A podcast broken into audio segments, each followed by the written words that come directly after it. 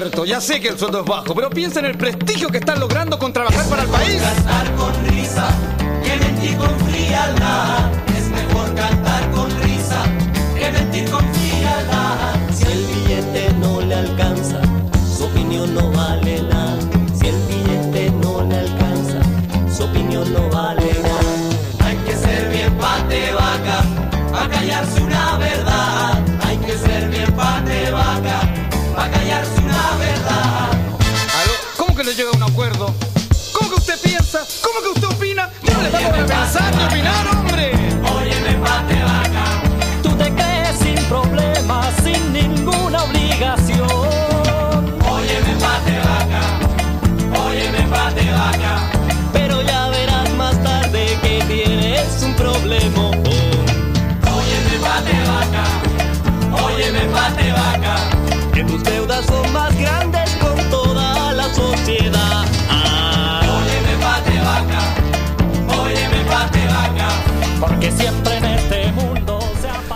Hola, hola, buenos días. Mi nombre es Roberto, me conocen como la Oveja Negra. Estamos hoy, 18 de febrero del 2023, a las 11 con 8 minutos a través del 102.13 Radio Nuevo Mundo Curicó. En su programa de día sábado, mediodía, manifiéstate. Esta vez acompañado solamente de mi compa y amigo Rodrigo de Ríos, conocido como el profe. ¿Cómo estáis, profe? Es lo que hay, po. aquí estamos. Buenos días a todos y a todas quienes están en sintonía de Radio Nuevo Mundo 102.13 en Curicó. Estamos en otro sábado de verano, ya se está yendo el mes de febrero, en este mes que se hace tan breve. eh, y donde también, bueno, eh, por problemas eh, técnicos nos vamos a, a salir lamentablemente a través del aire en Facebook Live, pero sí vamos a tratar de eh, poner a disposición el, el episodio en eh, podcast después, una vez finalizado. Así que, bueno, hecho esa aclaración, eh, harta cosa que comentar, bueno, lo que han dejado los incendios forestales en general, bueno, no solamente las la desgracia material y ecosistémica, sino que también esas lágrimas que ahora podrían apagar incendios, pero parece que lo siguen manteniendo el fuego por parte del empresariado. Bueno, tantas cosas dentro de, la pauta. Eh, esta- este día sábado, bueno, Pato no va a poder estar eh, en, eh, en sintonía con ustedes ni acá en la mesa, así que bueno, saludo a Pato eh, que tiene que resolver algunas cosas, así que bueno, vamos a darle hoy día sábado con, con lo que tenemos que hablar. Tanto que le gusta el campo a este cabro. eh, no sé. Sí, el campo lo llama y, el, y va. Ivano. Y va. Ivano. No importa nada. El campo es el campo. El verdadero campo, como siempre él ha, ha aclarado. Sí, a lo, a lo Che Guevara aparte para allá. Oye, Rodrigo, eh, bueno, como dijiste tú, vamos a hablar de los incendios forestales.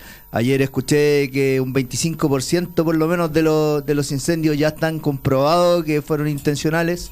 Eh, creo yo que va mucho más allá de eso, pero ya tenemos eh, un 25% seguro de que hay manos negras en esto. Eh, Mm. La verdad es que, pucha, más allá de, de cualquier pensamiento que pueda tener uno al respecto eh, y que su, su mente se dirija a culpar a cualquier ser humano, es una cuestión de que, pucha, quien sea, de donde sea, es deleznable todo el rato, ¿no, Rodrigo? Esa es la palabra del esnable. Eh, bueno, yo creo que un 25%, o pienso, para creer está la iglesia, aquí se viene a pensar, le decía a los cabros en, en- la sala. Yo pienso que es una cifra bastante, eh, bastante menor a lo que, Sí. a lo que realmente es. Eh, bueno, es eh, los bomberos, los peritos forestales serán los encargados de, aclarar todo esto, ellos tienen la expertise y, el conocimiento, y que también tengan la, libertad de poder decir la verdad de la milanesa, la verdad de las cosas en este país donde no se quiere poner en discusión tantos temas importantes. El, bueno, parte de lo que vamos a hablar eh, tiene que ver con eso, de cómo se intenta silenciar la verdad o la raíz de, la, de las problemáticas.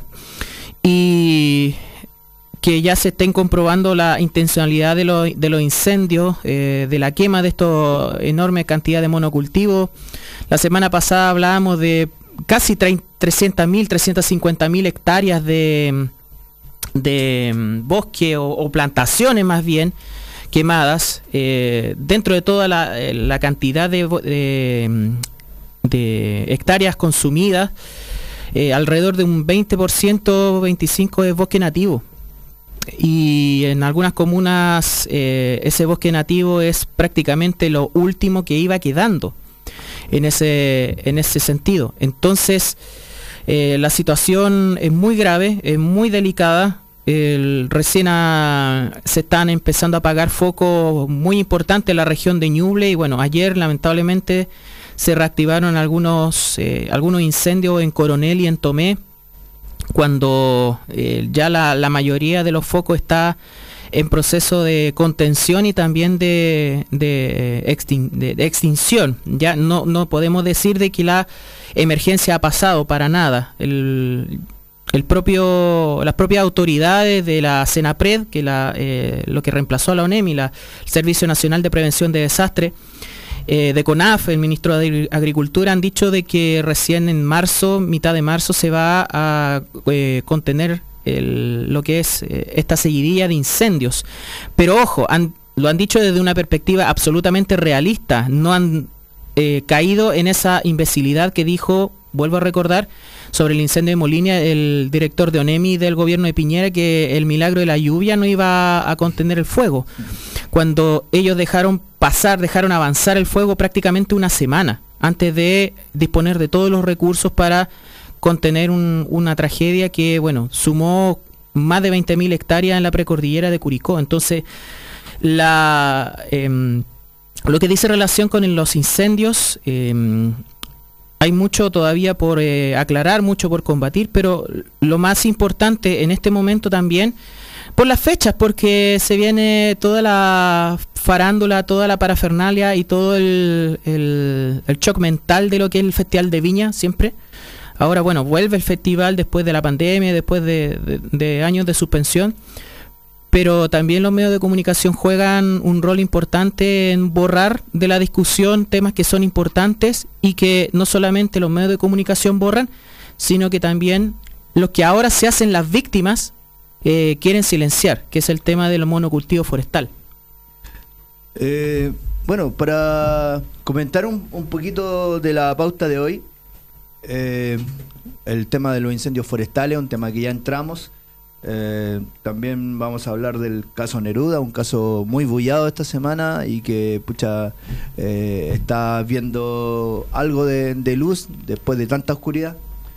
Eh, la delincuencia policial, hay algún temita por ahí con el caso de robo de camiones.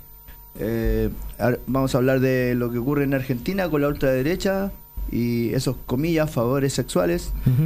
Y bueno, del tema local, ojalá que alcancemos. Eh, Rodrigo, dale. Bueno, eh, lo que es el llanterío del empresariado, eh, las declaraciones por parte del presidente de la Cámara de Producción del Comercio, de todo el sector forestal, de Juan Sutil, tratando de que no se hable sobre lo que es la realidad de este país. Y la realidad es justamente la avaricia, la voracidad del mundo empresarial, la mezquindad también, de generar riqueza eh, por décadas a partir, por un lado, de una estructura eh, legal que les permite a ellos la subvención. Hemos hablado del decreto ley 701 implantado en dictadura que favoreció a, Julio Ponce Lerú, yerno de Pinochet y bueno, toda la, industria forestal y que todavía está vigente después de eh, 35 años, donde mm, se subvenciona prácticamente a las forestales sin ningún tipo de,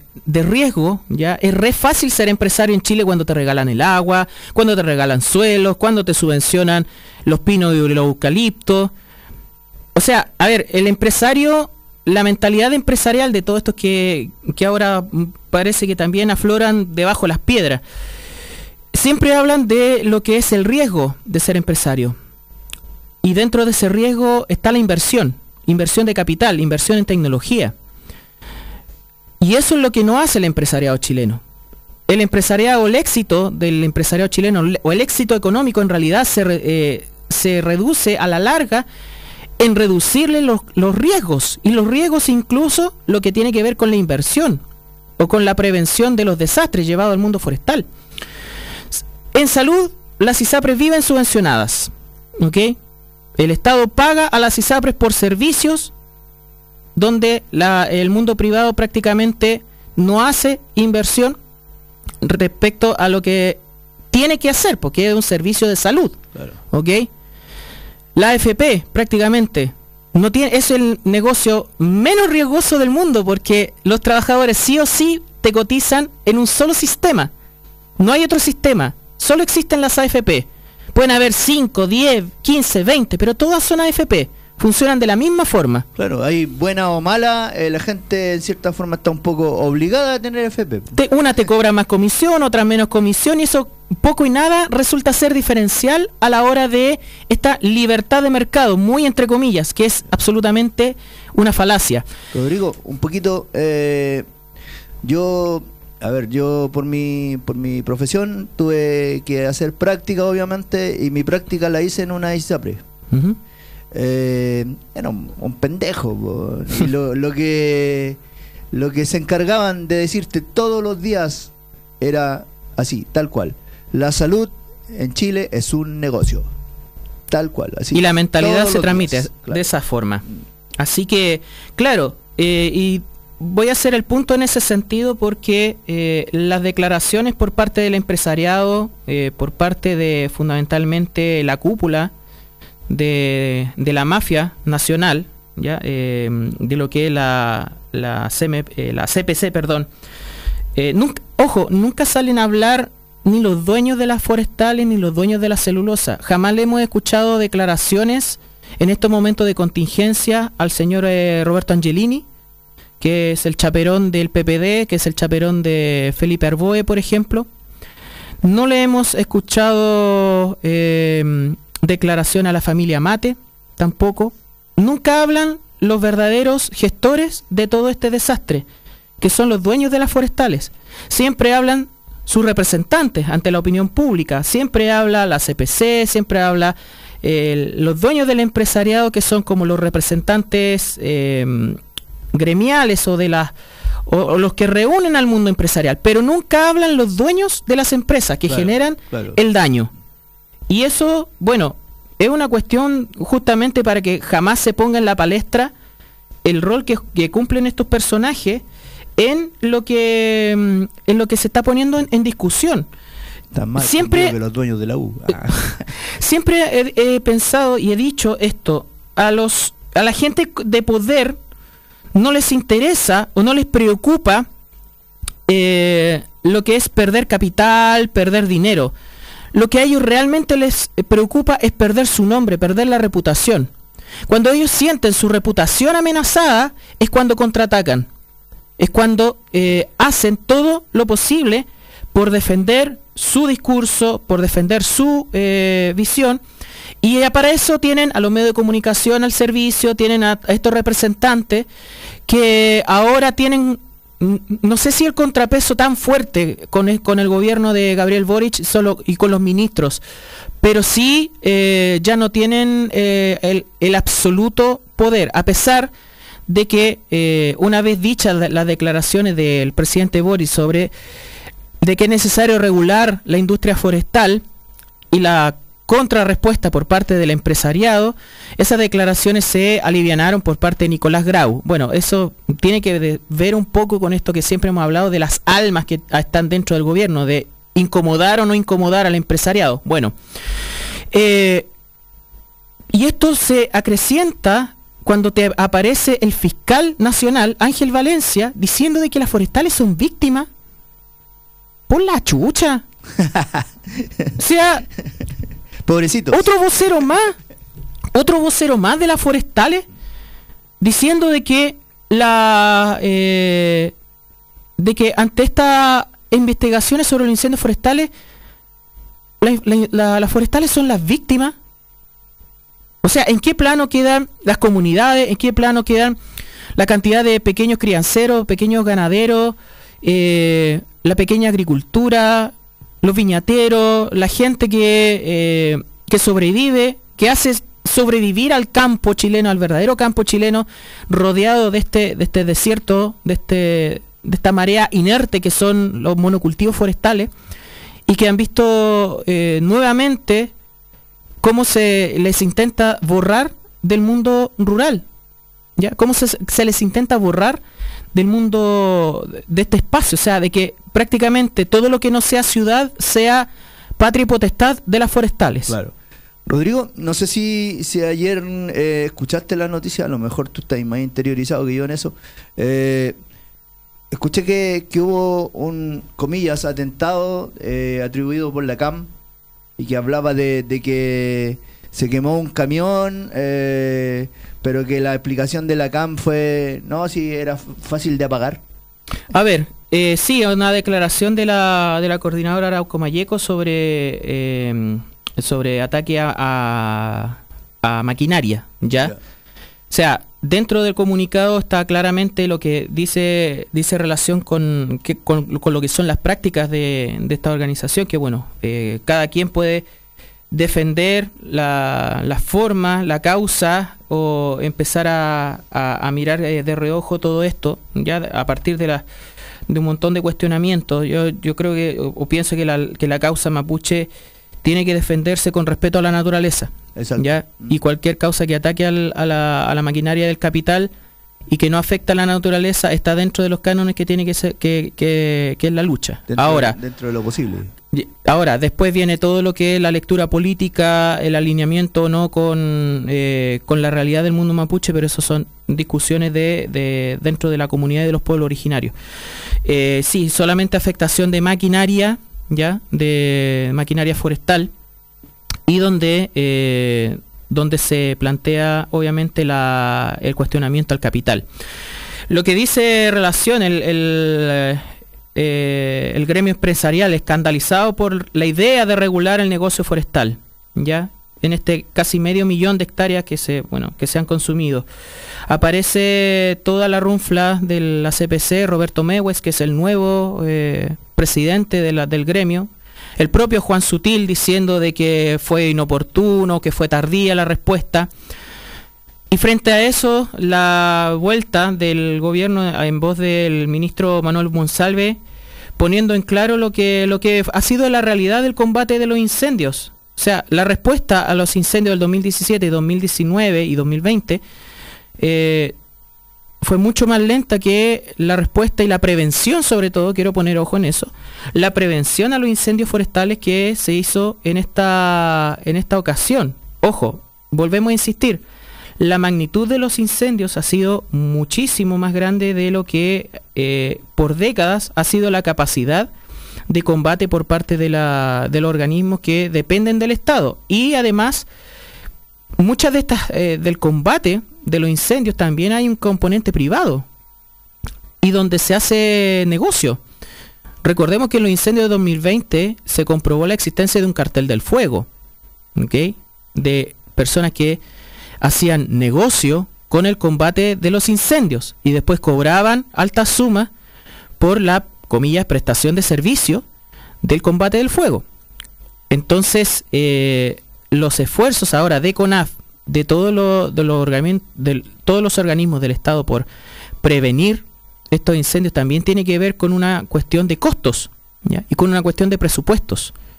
Entonces, eh, ese cuestionamiento que sale de un tipo que tiene intereses creados, obviamente, de desplazar comunidades, como en el caso de Cholchol, en el caso de Juan Sutil, que tiene el interés de saquear agua, de beneficiarse de todo lo que le brinda la estructura actual del Estado de Chile con la constitución del 80 y que pretende sostener, siendo él candidato en el proceso constitucional eh, venidero, y eh, donde es además eh, parte de lo que termina beneficiándose cuando no se cuestiona esto. Y aquí quiero hacer el símil de lo que venía, venía pensando. Cuando se habló de, eh, cuando se habla de reformar el sistema de pensiones, te aparecen las AFP con toda su maquinaria para sacar de discusión la reforma de las pensiones, la necesidad de subir impuestos, la necesidad de un nuevo esquema de pensión garantizada universal y te meten eh, esbirros como los de Con mi no, los famosos Francisco Rego, con toda esta maquinaria comunicacional que eh, hizo tanto daño en el plebiscito del 4 de septiembre por la opción del rechazo, te aparece toda la maquinaria comunicacional también, en radio, en televisión, te aparecen los Roberto Sá en, cooperativa, hablando y blanqueando la AFP, toda la publicidad en redes sociales, ¿ya? Cuando se cuestiona. En el tema de las ISAPRES, lo mismo. Cuando las ISAPRES están en quiebra o dicen estar en quiebra, están buscando por todos los medios de que el gobierno les haga un salvataje, pero evitan de que se plantee la discusión de fortalecer la educación, la, perdón, la salud pública. Y ahora que, que tuve ese lapsus de educación, lo mismo. Cuando se habla de fortalecer la educación pública, dicen que no, de que eh, cómo se va a dejar abandonada la educación subvencionada o los particulares. Y te aparecen todas las organizaciones fantasmas, organizaciones truchas de padres y apoderados de eh, colegios subvencionados, de que, oye, no pueden eh, abandonar a la educación subvencionada. O sea que el Estado tiene que seguir pagándole a otros para que eh, presten un servicio de dudosa calidad, en el caso de los subvencionados, porque al final los colegios subvencionados muchas veces simplemente sirven como guarderías de clase. Y lo quiero plantear con esa crudeza, simplemente como guarderías de clase, de personas que eh, esperan en esos colegios no toparse con personas o con hijos o hijas eh, de los más pobres del país en la educación pública. ¿Ya? Con la degradación, con la, eh, con la decadencia que han forzado a la educación pública durante los últimos 30 años, 40 años, desde la municipalización. Al final los colegios subvencionados se terminan convirtiendo en guarderías de clase y con, eh, con ese segmento también para evitar de que se encuentren realidades dentro del mundo educacional. ¿ya? Y ahora pasa lo mismo con el monocultivo forestal. ¿Ok? O sea, cuando la alcaldesa de Santa Juana y las voces de las comunidades ponen el foco en discutir el modelo forestal, te aparecen todos los empresarios diciendo, no, es una discusión que no se puede plantear. Te aparecen negacionistas de los ecosistemas. En una columna que salió esta semana de un tipo llamado Ítalo Rossi, donde prácticamente eh, ninguneaba o desconocía eh, de una manera negacionista el, rol o la eh, incidencia que tienen los monocultivos forestales en la generación de, de estos desastres. ¿Ok? Entonces, siempre desde el mundo empresarial, desde los poderes fácticos, desde todo lo... Ojo, ampliemos el, abanico. Cuestionar la reforma policial. ¿Ya? A, a carabinero, de PDI, de la Fuerza Armada. Cualquier tipo de transformación, te aparece toda la maquinaria a impedir esa... Mira, ni siquiera plantear argumentos, sino que inmediatamente tratar de impedir la discusión pública de esos temas. ¿Ok?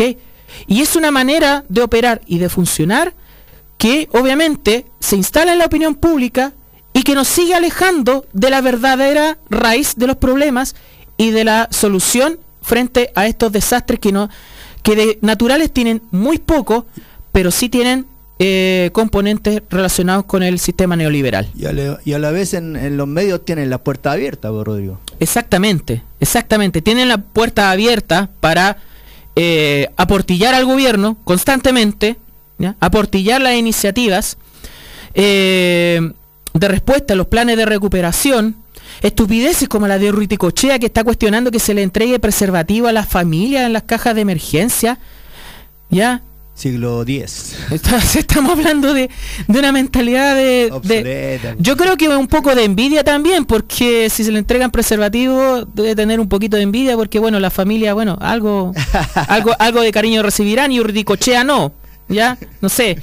Eh, ojo, yo quiero, más allá de lo, de lo ridículo de la, de la estupidez de Urdicochea, que apuntó al tema de los adultos mayores, como, oye, los adultos mayores no tienen vida sexual.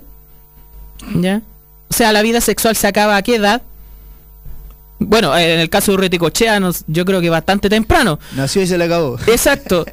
Eh, y de los republicanos a la larga, de manera legal, porque de bajito a la alfombra, bueno, ¿para qué vamos a hablar de lo que pasó en Argentina? Va a ser una relación con los temas que ven venideros. Pero ojo, generalmente, eh, y esto es parte también de los estudios sociológicos y de geografía humana y todo lo demás, cuando hay momentos de desastre, cuando hay momentos de alta... Eh, de alto impacto sobre las, personas, surge una respuesta afectiva que lleva a aumento de la natalidad. ¿Ok? Ojo. Y además, ese aumento de la natalidad muchas veces de, eh, sin un control.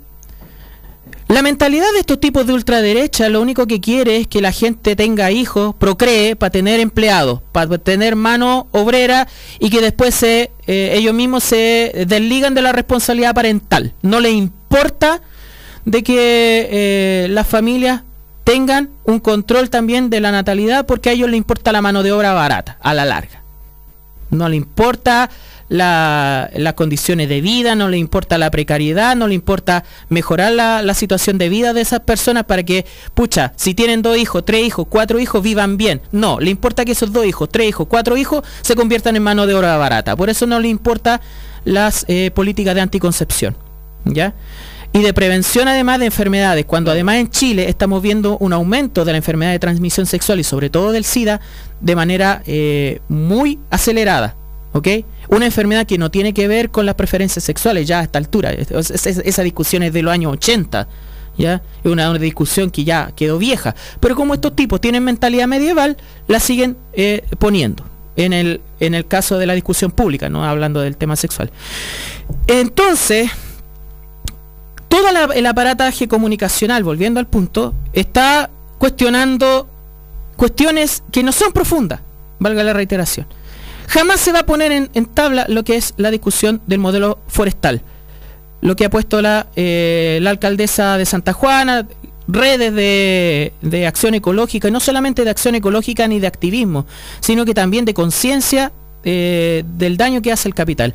Lo ha puesto encima de la mesa Modatima, la organización eh, por la defensa del agua y, el medio ambiente, lo han puesto la, red plurinacional de, humedales o la red plurinacional eh, por, la, por la defensa de la naturaleza, distintas ONG, eh, el Observatorio de Conflictos Ambientales, OLCA, ¿ya? En, en, Chile y en Latinoamérica, o sea, y además las comunidades originarias, y aquí quiero citar una em, eh, un planteamiento que hizo el eh, vocero, ya que hablábamos también de, las comunidades originarias, el vocero de Temucuicuy, Víctor Keipul, ¿ya? Víctor Keipul claramente pone el, ojo en esto. Las forestales van a recuperar lo perdido. Los que sufren las consecuencias son los más pobres. Los pobres de los, eh, los pueblos originarios, pero también los campesinos. No olvidemos de que lo que se está matando con todos estos incendios es el poco mundo rural que va quedando. Porque el campo no, no es solamente un lugar para desprenderse de la ciudad. ¿ya? Y esa lógica que después la llevan a lo que es vender parcelas y vender eh, sitios, lotear todo y con ese loteo también se pierde biodiversidad. No solamente es un lugar para perderse de la ciudad o de, o de los problemas, ¿ya? O, para alejarse de aquello.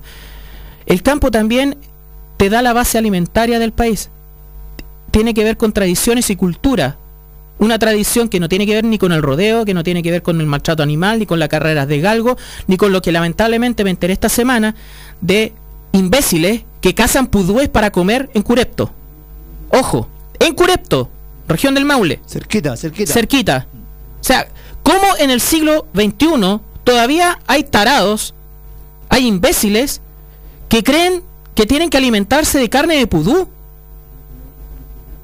Y los cazan, una especie nativa en peligro de extinción. O sea, realmente, eh, realmente espantoso. El, ¿sí? ya no llama la atención por... No, eso ya es, eso ya es maldad, pues, y eso ya es... Otro tema ahí. Ya es, prácticamente una cuestión absolutamente fuera de, fuera de tiempo, ¿ya? No tenéis que eh, cazar pudú para alimentarte. Hay otros alimentos u otros animales que son, bueno, aves de corral, bueno, aves de granja o animales de granja, etcétera, etcétera. Y hace rato que forman parte de la base alimentaria de la población. Otras personas eh, o, eh, posturas eh, veganas o especistas están en contra de eso. Está bien, ya es parte de, pero no, no es una necesidad el cazar pudúes o el cazar aves, tórtolas, perdices para alimentarte. Eso ya, eh, está en otro plano en este, este momento del mundo. simplemente para citar a, Víctor Keipul, que también habló sobre eh, lo que comentamos la semana pasada de la incautación, comillas, de eh, trigo de la comunidad. Y él aclaró de que fue una, perdonando la expresión, una mariconada de una colona, ¿ya? De apellido, de apellido Germani, con, la, con quien habían acordado un- una porción de tierra para sembrar y después de hecha la cosecha, esa colona acusa de que la cosecha es robada.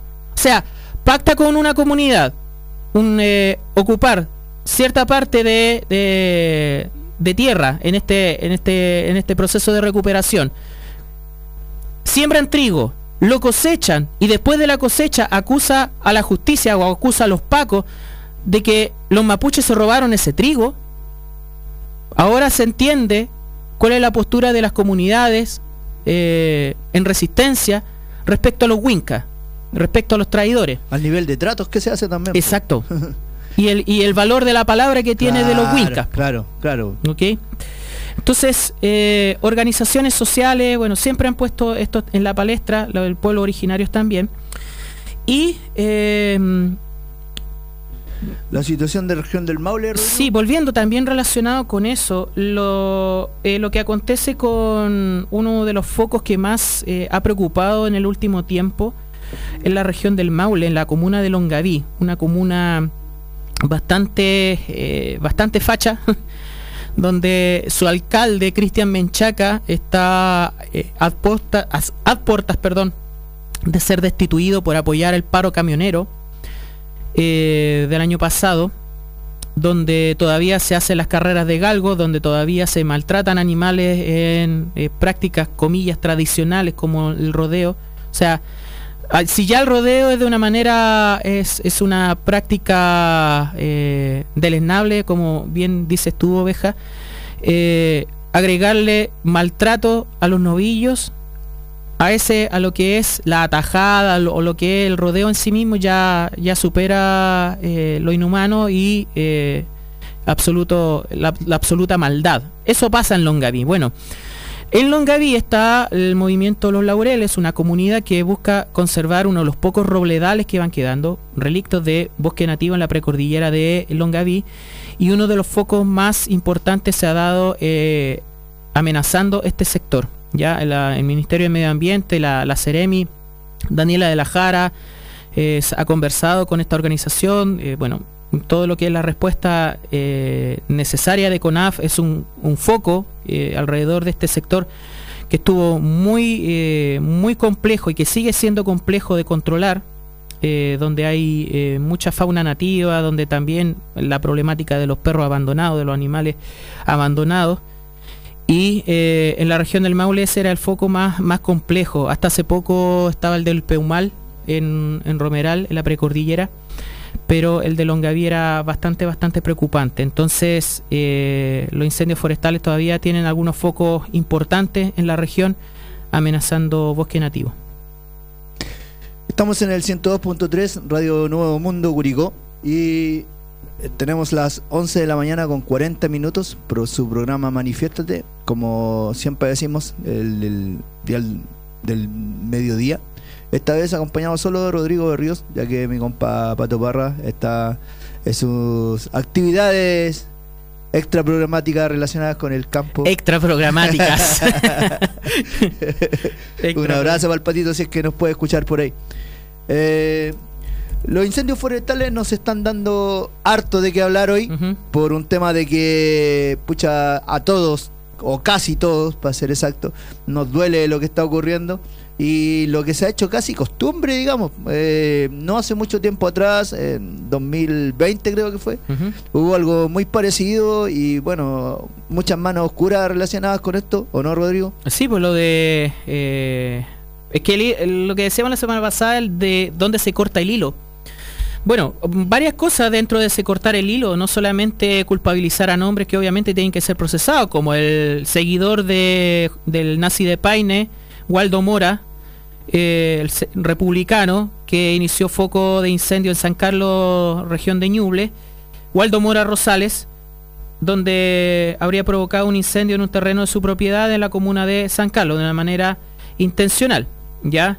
Eh, también el actuar de Marcelo Picardo Lemu, de este personaje que hablamos la semana pasada, que le negó el agua a la, al- a las brigadas forestales que estaban combatiendo los focos en Yumbel, y donde se agrega otro antecedente, que habría puesto eh, alambres o mm, elementos de obstrucción para que no baje el helicóptero con el canasto que recoge el agua ya de esta, de esta laguna. O sea, además de la intención de obstruir, claramente habría puesto eh, alambre o malla o elementos para evitar justamente de que se recoja el agua para combatir los incendios forestales. O sea, claramente estaba la intención de obstruir el trabajo y además eh, la manifiesta avaricia y codicia de este, de este, de este ser. O sea, no solamente eh, hacer ademanes, oye, no me vengas a sacar agua, sino que además pongo elementos Para interrumpir eso. para, para impedirlo. Entonces, eh, la culpabilidad es mucho más clara. Recordamos, Oye, artículo 269 del Código Penal. Si hay niños escuchándonos eh, y no conocen el significado de la palabra miserable, acá Rodrigo acaba de dar un resultado. Exacto, y no solamente y no solamente niños, sino que adultos también. pues, bueno, yo creo que los, los menores pueden entender mucho mejor que la mayoría de los adultos que defienden este modelo neoliberal y que no hacen eh, no hacen el, el, el- chip o, no se colocan sobre la verdadera discusión de los problemas. El problema no es solamente el pirómano o la pirómana que va mandado a quemar, ¿ya? eh, no solamente la mano negra, sino que la mano empresarial, la que paga también por provocar estos incendios. Porque vuelvo a reiterar, y volvemos a reiterar, no solamente lo que diga yo, sino que lo que decimos acá en el programa. Las forestales jamás pierden, jamás pierden. Y tampoco las barracas de madera, como vamos a mencionar, o las que construyen viviendas de emergencia. Bueno, frente al desastre también está el periodismo de emergencia. ¿ya? Y ah, hablamos también de cómo se trata la, la tragedia, eh, los esfuerzos sobrehumanos también de, de los equipos y brigadistas forestales, de, los, eh, de las brigadas venidas desde el extranjero, desde México, Argentina, eh, Portugal, España, Colombia, Ecuador, Venezuela. Eh, en paralelo, por ejemplo, hay muchos incendios forestales en Paraguay. Eh, muy preocupante lo que está pasando en Paraguay y también en el, en el norte argentino, con incendios forestales también provocados por la por el agronegocio, ¿ya? Ahí la misma problemática de los monocultivos forestales que tenemos acá, allá con la misma codicia operan los eh, empresarios de la de los del- de los cultivos industriales, de la soja principalmente, ¿ya? De una manera tan mafiosa como en Chile, allá en Argentina, en Brasil, en Paraguay, bueno, lo que sucede allá. El periodismo de emergencia sobre el trabajo de esto y voy a citar una crónica del, o una opinión del periódico Resumen. En uno de sus párrafos dice eh, del periodismo de emergencia. Las notas y crónicas en prensa escrita, los reportajes en televisión han graficado la dimensión de la tragedia, entre comillas, en especial para el sector agrícola. O sea, ¿quiénes son las verdaderas víctimas? También la, em, la prensa te pone al victimario como víctima. Claro. Y volvemos a hacer paralelos. ¿Cuál era el discurso en, la, eh, en el estallido social? ¿Ya? ¿Cómo agreden a los pacos? ¿Cómo agreden a los milicos? ¿Cómo agreden a los marinos? ¿Cómo agreden a las Fuerzas Armadas? ¿Cómo eh, eh, agreden a la propiedad? Pero de las mutilaciones, de los ojos, del daño que hicieron, de las muertes que provocaron cada una de, la- de las fuerzas del Estado. ¿Para qué hablar de lo que es el caso Maturana y el caso Fabiola Campilla en realidad? Con el Paco Maturana, cómo tratan de hacer blanqueo de imagen de él y del Paco Crespo, de este par de amiguitos, ¿ya? Que lo quieren eh, ensalzar como héroes de la patria. Váyanse a la mierda. Bueno, en el caso de los incendios forestales lo mismo. El discurso de quiénes son las víctimas, las agrícolas, las forestales.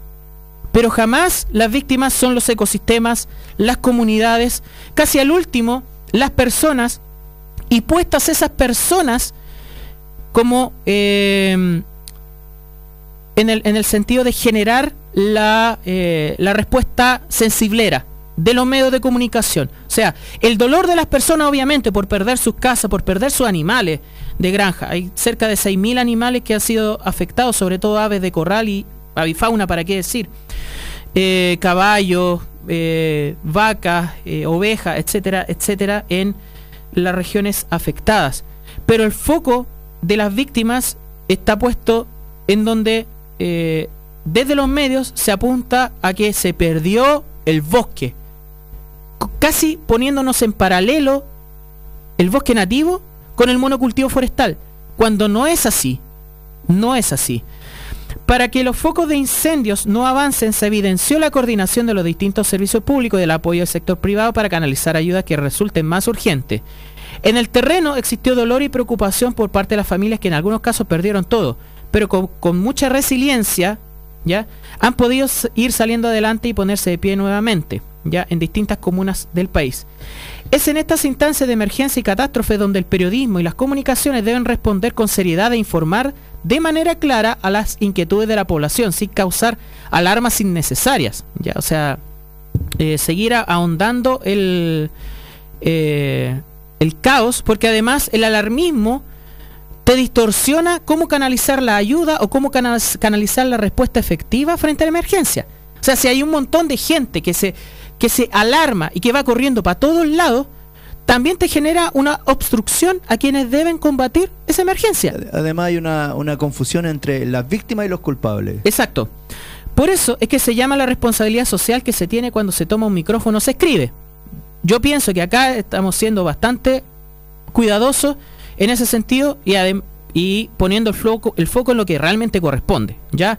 No como es eh, este periodismo de crónica roja inmediata de la mayoría de los medios de comunicación, donde además reciben la información ellos de la crónica roja antes que las propias autoridades de gobierno, ¿ya? Eh, sobre lo que sucede en distintos lugares del país. ¿Ok? Ahí vienen, bueno, eh, los privilegiados de la información de la crónica roja que abundan acá en Curicó, por ejemplo. Eh, y con este alarmismo, eh, solo con, el, con la intención de llegar antes con la noticia, ¿ya? Todos podemos aportar a la emergencia, pero debe ser con acciones concretas y bien pensadas, porque hay también quienes se dedican a realizar un turismo de la catástrofe.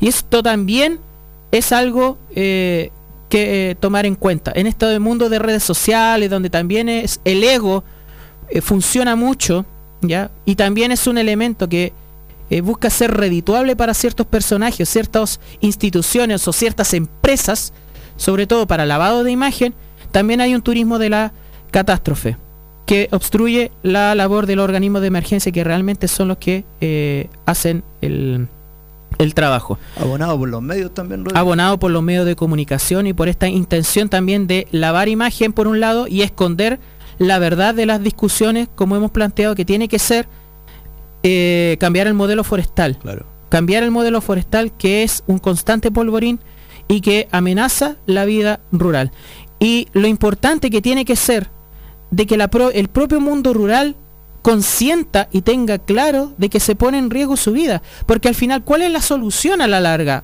¿O cuál es la... Pucha, hemos sufrido tantos desastres, tantas tragedias. Vamos a seguir rodeados de pino de eucalipto. ¿Qué vamos a hacer? Mejor nos vamos a la ciudad, vendemos el terreno, vendemos los pocos animales que quedan, abandonamos nuestra labor campesina y nos vamos a vivir eh, a una casa, en una comuna, en la ciudad y dejamos este espacio para que entren la agroindustria, para que vuelvan a avanzar las forestales y abandonamos un modo de vida que además es un aporte cultural al país. Rodrigo, una consulta al respecto. Eh, no voy a decir mm, a modo de comparación con, con el gobierno de Piñera, porque ya, ya la comparación tú la hiciste. Eh, pero desde tu mirada, ¿qué se espera del gobierno de Boric al respecto? Bueno, primero la eh, lo que dijo el propio gobierno y el propio presidente, que las viviendas tienen que estar listas antes del invierno. ¿Ya? En la primera semana ya se han eh, entregado las primeras viviendas de emergencia de calidad, ya incluso eso, ojo con eso. y de calidad con todos los servicios, o sea, con pilotes de de, eh, de cemento para el piso, eh, la estructura, lo que corresponde a servicios sanitarios, luz, etcétera. Viviendas de 24 metros cuadrados, si bien eh, tengo entendido, que incluso llega a ser mucho más esos metros cuadrados que las propiedades que se venden a 2000 UF en el mercado inmobiliario. Claro. O sea, Oye, la derecha, perdón, la ultraderecha te dice y se escandaliza, oye, mira la casa que le están entregando a la gente. Esa casa es mucho más digna y frente a la emergencia, mucho más espaciosa que, por ejemplo, que las que te venden en el mercado inmobiliario de menos de 20 metros cuadrados. ¿Ok? Y a 120 millones de pesos, bella. O sea, 120 millones de pesos, 2.000 UF, 3.000 UF por una vivienda de un dormitorio y un baño. ¿Ya? Y te la venden como la gran cosa y postula o crédito hipotecario o le damos este crédito para que tenga esta, este, este cubículo eh, para toda su vida porque tiene que pagarla durante toda su vida. ¿Ya? Bueno, la respuesta del gobierno en un plan de emergencia, primero la construcción de vivienda, lo que es la, los kits de emergencia, también preocupándose de la mujer, kit de higiene femenina también súper importante, eh, con el aporte de organismos internacionales, y también la respuesta de colectivos feministas y de colectivas sociales, que ponen el foco en esto también, ¿ya? Los kits de emergencia, bueno, las distintas municipalidades eh, continuando con la entrega de ayuda y con el aporte eh, para la reconstrucción. Bueno, un plan de gobierno a gran escala también importante, pero con el componente de la vivienda digna. Porque acá lo importante es que la gente pueda seguir viviendo donde ha vivido, en el mundo rural. ¿Ya? Y también el gobierno puede agregarle ese foco de que es sumamente relevante de que la gente siga viviendo en esos lugares. Porque eh, nos asegura o puede asegurar también la continuidad de la agricultura familiar campesina. Claro. ¿Ya? Y la agricultura familiar campesina es fundamental para la alimentación de nuestro país. ¿Ok? Y recuperarla, sobre todo. Mantener a las personas que han vivido con esta constante amenaza de las forestales puedan seguir viviendo en su lugar y que puedan seguir siendo ese aporte necesario para la vida de, eh, del campo chileno a la larga. Bueno, pero así como hay intenciones por parte del eh, gobierno y por parte de, em, de lo que es eh, fundamentalmente la, la los distintos estamentos de la, del, del, del, gobierno de Gabriel Boric. En la respuesta del, frente a este desastre, ya ojalá que esto se mantenga y esto también sea foco de comunicación pública, porque es importante poner el foco de cómo se responde frente a la tragedia. Ojo, estamos hablando también ahora de los incendios forestales en el centro sur del país, pero ya está encaminado lo que es la reconstrucción en Viña del Mar. Eh. Ojo, en Viña del Mar también lo que es la reconstrucción en los cerros y la labor municipal de, eh, de la alcaldía de Viña del Mar y bueno, de todos los estamentos involucrados. Pero así como hay cosas positivas, también nos tenemos que eh, tenemos este sinsabor y un sinsabor bastante deleznable que es este capitalismo del desastre, este capitalismo de la emergencia. El libre mercado, el mercado se regula solo, dicen. Dicen. La denuncia del ministro Carlos Montes. Empresas suben al doble el precio de vivienda de emergencia producto de los incendios forestales. O sea, seguir ganando dinero con la tragedia. Seguir eh, ganando dinero, así como lo hicieron en pandemia, las eh, ferreterías, los proveedores, seguir ganando dinero y aprovecharse de esto. Casas que se estarían comprando con los estándares que ha puesto el, gobierno a 6, 7 millones cuando antes de los incendios no superaban los 2 millones, los 3 millones. Chile. Y uno que está, bueno, uno que está viendo también, cotizando, porque quiero tener mi casita alguna vez, eh, dando cuenta de esta situación. Y es así. Y es así. Una vez dicho de que el gobierno quiere tener esta reconstrucción pronta, ¿qué hicieron los proveedores de, casas de emergencia o de casas prefabricadas? Subir el precio. Las declaraciones del ministro Montes en el desconcierto, que eh, para citar, dice, la referencia que yo tengo de lo que se estaría comprando en este momento es 6-7 millones. Ese es el valor, que es bastante alto. A nosotros nos están empezando a ofrecer el doble de ese valor. Y a mí me sorprendió. Llegan sugerencias de vivienda del doble y del valor y características similares. O sea, gente que se aprovecha de la tragedia para ganar dinero de una manera absolutamente deleznable. Y eso no habla de que la solidaridad del chileno no existe. en realidad no existe. ¿ya? Es aprovecharse en, de lo que sea. O sea, incluso de las cenizas, cuando ni siquiera se ha retirado todos los escombros, ya estáis ganando dinero frente al desastre, frente a la tragedia, vendiéndole casas que son de emergencia. Y cuando hablamos casas de emergencia, son eh, mejores que una media agua. Ojo, mejores que una media agua, porque las condiciones y los estándares lo ha puesto el gobierno de que tienen que ser mejores que, eh, ese parámetro. ¿Ya? Con todas las instalaciones, con todos los, los servicios eh, disponibles para hacerle frente a la emer- emergencia y después, bueno, todo lo que tenga que ver con lo que es la autoconstrucción. Pero ya están llegando viviendas de 25 metros cuadrados, 24 metros cuadrados, 7 millones de pesos, ¿ya? Yo, encuentro ya que es una, eh, una sinvergüenzura, pero que nos sorprende, porque estamos en este Chile del libre mercado, del winner, de ganar dinero a costa de la tragedia, de pisotear a los demás, de aprovecharse del Estado. Porque, ojo, estas casas las tiene que pagar el Estado. Las tiene que pagar eh, a través de presupuesto nacional. Si tú estás cobrando el doble por la misma vivienda, quiere decir de que estás presionando el presupuesto del gobierno y del Estado en general, que el Estado somos todos, en vez de construir dos casas, con suerte vas a poder pagar una. Exactamente. Y aquí lo que necesitamos es dar una respuesta digna, urgente, de vivienda a las personas afectadas. Bueno, Chile puede ser, no sé, solidario para una postal, solidario como un eslogan. Eh, como ejemplo voy a mencionar algo que no sé si es tan... La Teletón, los, los bingos de salud, eso mismo los bingos yo. frente a la, a la precariedad de la salud. El ejemplo más palpable es la Teletón. Eh, chuta, que- que hay, que hay lucas rodeando todo eso. Y bueno, eh, no tengo el gusto de conocer otros países. Tú, Rodrigo, vas a ir a Paraguay pronto. Bueno, eh, esperemos, esperemos que para ser felices, no para, para pasar rabia. bueno, pero como viaje vale igual. Sí. Eh, son las 11 de la mañana con 58 minutos. Eh, estamos acá con su manifiéstate, día sábado, 19, 18 de agosto de febrero del 2023.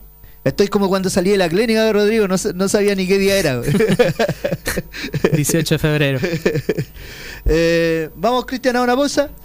Vamos a la pausa y volvemos. no se ganan viviendo de la caridad. Los porotos no se ganan viviendo de la caridad. Y opinar cuesta trabajo como todo lo demás. 102.3. Nuevo Mundo, solo la verdad. En el 102.3 de la frecuencia modulada de Curicó, Nuevo Mundo, te indicamos la hora. Son las 11 de la mañana, 57 minutos. Esta es la red de emisoras de Nuevo Mundo a lo largo de todo Chile. Iquique, Tocopilla, Antofagasta, Diego de Almagro, Copiapó, Vallenar, Ovalle, Los Molles, San Antonio, Santiago, Buin, Lo Espejo, Graneros, Las Cabras, Rengo, en San Fernando, Antivero y Camelia, Curicó, Constitución, Lota, Arauco, Los Álamos, Victoria, Temuco, Lanco, Valdivia, Frutillar, Río Negro, Puerto Montt, Ancud, Castro y Punta Arenas. Esta es la red de emisoras Nuevo Mundo. Solo la verdad.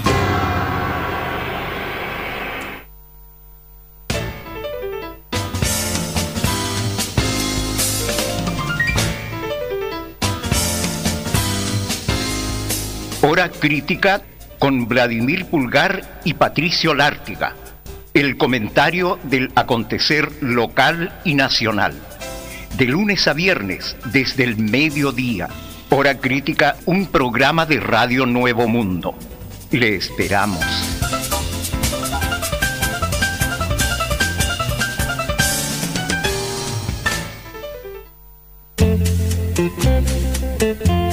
Abogado en directo en Radio Nuevo Mundo Curicó.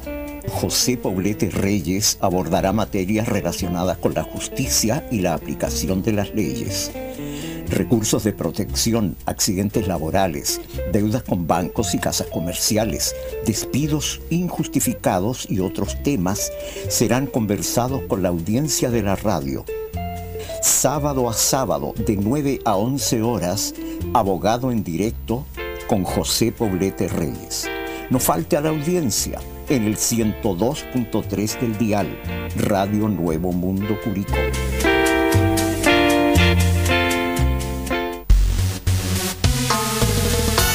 Escuche de lunes a viernes de 17.30 a 18.30 horas por Radio Nuevo Mundo su programa La Energía de la Tarde. Alejandro Espina traerá buena música, concursos, comentarios y mucho más para así acortar la segunda jornada del día. No lo olvides, La Energía de la Tarde. Les esperamos. Claro que el agua que te necesito.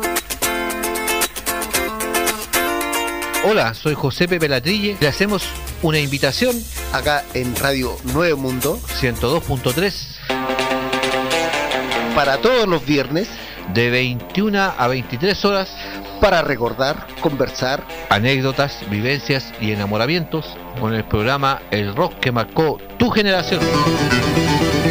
Los esperamos. Hola, les habla Abel Delgado Galve para invitarlos que sintonicen el 102.3 del Dial FM de lunes a viernes de 14 a 15 horas para conocer toda la información deportiva y los últimos 30 minutos con Curicó Unido siempre. Los espero en Todo Deporte, Radio Nuevo Mundo.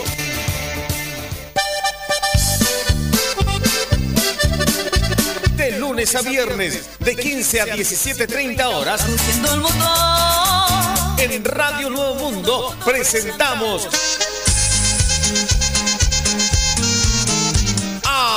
Todo Potrero. De lunes a viernes, de 15 a 17.30 horas, en Radio Nuevo Mundo. Presentamos a Todo Potrero.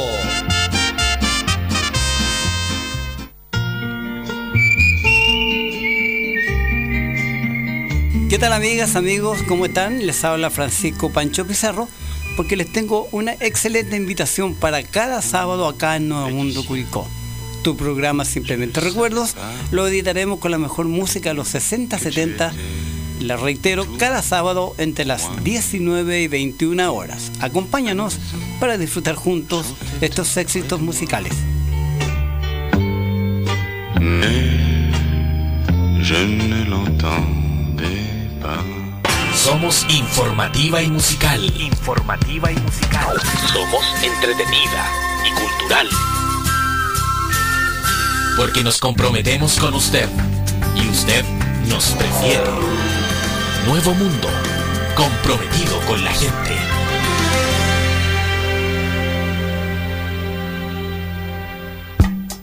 ¿Aló? Con el señor Cabataz, por favor. Hombre, ¿qué pasa que no escucho esas máquinas trabajando? ¿Que no hay energía eléctrica? Bueno, que usen las viejas, pues, hombre. No me importa cómo, pero que trabaje, ¿me entiende? Que trabaje. Señorita Domitila, si llama mi mujer, dígale que iré a almorzar esta tarde. Porque tengo una reunión muy importante con los economistas. Y que el contador me traiga las ganancias del día. Porque necesito mucha plata. Mucha plata, plata, plata. No me importa cómo, aumente la hora de trabajo,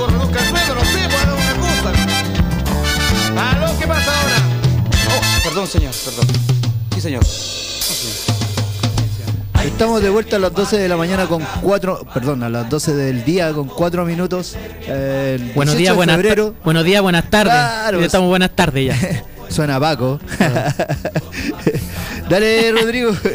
Sí, eh, bueno, eh, para terminar el tema de las forestales, simplemente decir de que eh, hay varias medidas relacionadas con la, con la recuperación, no solamente viviendas, sino que también eh, reposición de suministros básicos, reposición de documentos también. Mucha gente perdió sus documentos, carnet, papeles. También bono de recuperación para las familias afectadas de un millón y medio para afectación alta y 750 mil para afectación baja a media, ya para recuperar condiciones de habitabilidad, las viviendas transitorias dignas, apoyo a pequeños y medianos eh, campesinos, agricultores y apicultores, también eh, lo que tiene que eh, relacionarse con con la apicultura, con las abejas, eh, mielífera y todo, bueno, un problema eh, complejo. eh, con bonos también de forraje y financiamiento de agua para animales y, e insumos veterinarios, muy importante. La continuidad educativa de los niños y niñas en los establecimientos educacionales también para iniciar el año escolar y que puedan tener la continuidad necesaria atención veterinaria para mascotas y ganado, fundamental, la, eh, preocupación por los animales de compañía, bueno, medidas de eh, acción temprana y también de recuperación que se van a eh, se van a eh, establecer para eh, darle tranquilidad a las personas eh, y que a una semana de, de estos focos, 15 días, ya están encontrando respuesta y se están viendo en los distintos eh, territorios. Así que bueno, es sumamente importante conocer eso, a pesar de que el señor de la Sofofa llore del cuestionamiento eh, a las forestales, de que Juan Sutil siga haciendo declaraciones que no aportan en nada y que traten de, mm, de simplemente boicotear y eh, llevar el foco solamente a que ellos, los empresarios, son las pobres víctimas de estos desastres cuando han sido también parte importante y provocadores de este, de este caos y de esta situación. Eh, un poco haciendo algo de futurología, Rodrigo. Yo creo que lo que ya está, está. Eh, lo importante creo, bueno, obviamente sin quitarle importancia a, la- a lo actual, pero lo importante que yo veo en, en lo que se refiere al actuar del gobierno eh, tiene que ver con lo que venga más adelante. O sea, ojalá que este tipo de cosas no se vuelvan a ocurrir, porque... Sí. Sí, que no vuelvan a ocurrir, que esté la prevención, que esté el seguimiento también, que estos eh, seis meses que pasan desde marzo a septiembre prácticamente, porque como está en la situación del, de, climatología, los incendios forestales están empezando cada vez más temprano, ¿ya? Eh, se puede hacer eh, un seguimiento de, de las condiciones y de los riesgos en distintas comunidades. Por eso es súper importante la inversión en drones, la inversión en, eh, en cartografía, la inversión en lo que es eh, la lectura del territorio, también la presencia del Estado para hacer esa previsión. Eh, seguir educando a las personas, seguir educando al campesinado, seguir educando, y no en el sentido de que el campesinado sea ignorante, sino que volver a reiterar de que hay prácticas que ya son, ya no, ya no pueden hacerse. Lo que es el roce, lo que el que, la quema de rastrojo, la quema de maleza en ciertos periodos, en ciertas condiciones, eh, que haya esa previsión, no sé, una idea que, es, que me surge, poder disponer de chipeadora o, disponer de, elementos de, eh, em, de tratamiento de esos, de esos desechos vegetales de una manera que no tenga relación con el fuego, ¿ok? Aunque es la opción más inmediata y más barata, el fuego siempre va a ser un riesgo. Eh, tratar de disponer de, al- de al- de alguna manera de, a pequeñas cooperativas o campesinados de tratar de eliminar lo que sea la maleza de zarzamora o, o lo que sea de una manera lo menos eh, riesgosa posible. Bueno, cosas de prevención, de educación, eh, de que las comunidades también, eh, una vez que tengan las condiciones de habitabilidad, también sean conscientes de las amenazas y de quiénes son los que generan esas amenazas, porque obviamente la opinión pública, las redes sociales, eh, los lavadores de cabeza de- del mundo rural, lamentablemente, que proliferan muy fácilmente de, distintas comunidades o distintas congregaciones, también desde la religión, ya eh, cómo ha- ha- han entrado ciertas eh, comunidades también a ser unos arietes de la del desastre, ya en, en el caso de, de, cómo se hace la, la lectura de realidad, que las distintas comunidades también vean que eh, para su sobrevivencia, para mantener su forma de vida en el mundo rural, es eh, importante de que ellos vean a su alrededor y que la eh, vean que la amenaza no es el gobierno de Boric, no son los comunistas o to- todas las cuestiones que le dicen de lavado de cabeza, estúpido, sino que es el empresariado y la codicia de ciertos personajes, de ciertos ladrones de agua, de los que le debían eh, los recursos hídricos, de los que le plantan un pin- eh, pino y eucalipto sin ninguna consulta, de los que parcelan a destajo para eh, venderlo a, compradores muchas veces truchos, de los que les dejan sin agua de los acuíferos, bueno, todas esas cosas que al final terminan siendo maneras de intentar desplazarlos para que otros hagan negocio a costa de la forma de vida del mundo rural. Vuelvo a insistir y siempre tomando en cuenta lo que nos dice Pato, de que el verdadero campo chileno no es el rodeo, no es el, el guaso arriba de un camión, de un camión, bueno, un camión también, de un caballo de 16 millones. o de 20 millones, que lo lucen y que lo arreglan para la fiesta de Quasimodo, que lo ar- arreglan para la media luna, para maltratar a otros animales. Para la procesión del Carmen. Exactamente. El verdadero campo chileno está en la trilla, está en seguir cultivando a pesar de todo y cosechando eh, legumbres, eh, lenteja, garbanzo, chícharo, arveja, etcétera. Eh, seguir criando animales de granja, eh, seguir tratando de mantener las vides, las pequeñas viñas que después lamentablemente quedan a expensas de, de los eh, vinicu- vitivinicultores que después hacen las fiestas de la vendimia con mucho glamour y toda la cuestión, pero le compran a 80 pesos o a 100 pesos el kilo de uva a los pequeños vitivinicultores y los, los pequeños eh, vitivinicultores están cagados porque no tienen otro poder comprador, más justo, ya más eh, razonable a lo que también es son las condiciones de de, de plantación y de, y de cultivo de la vid.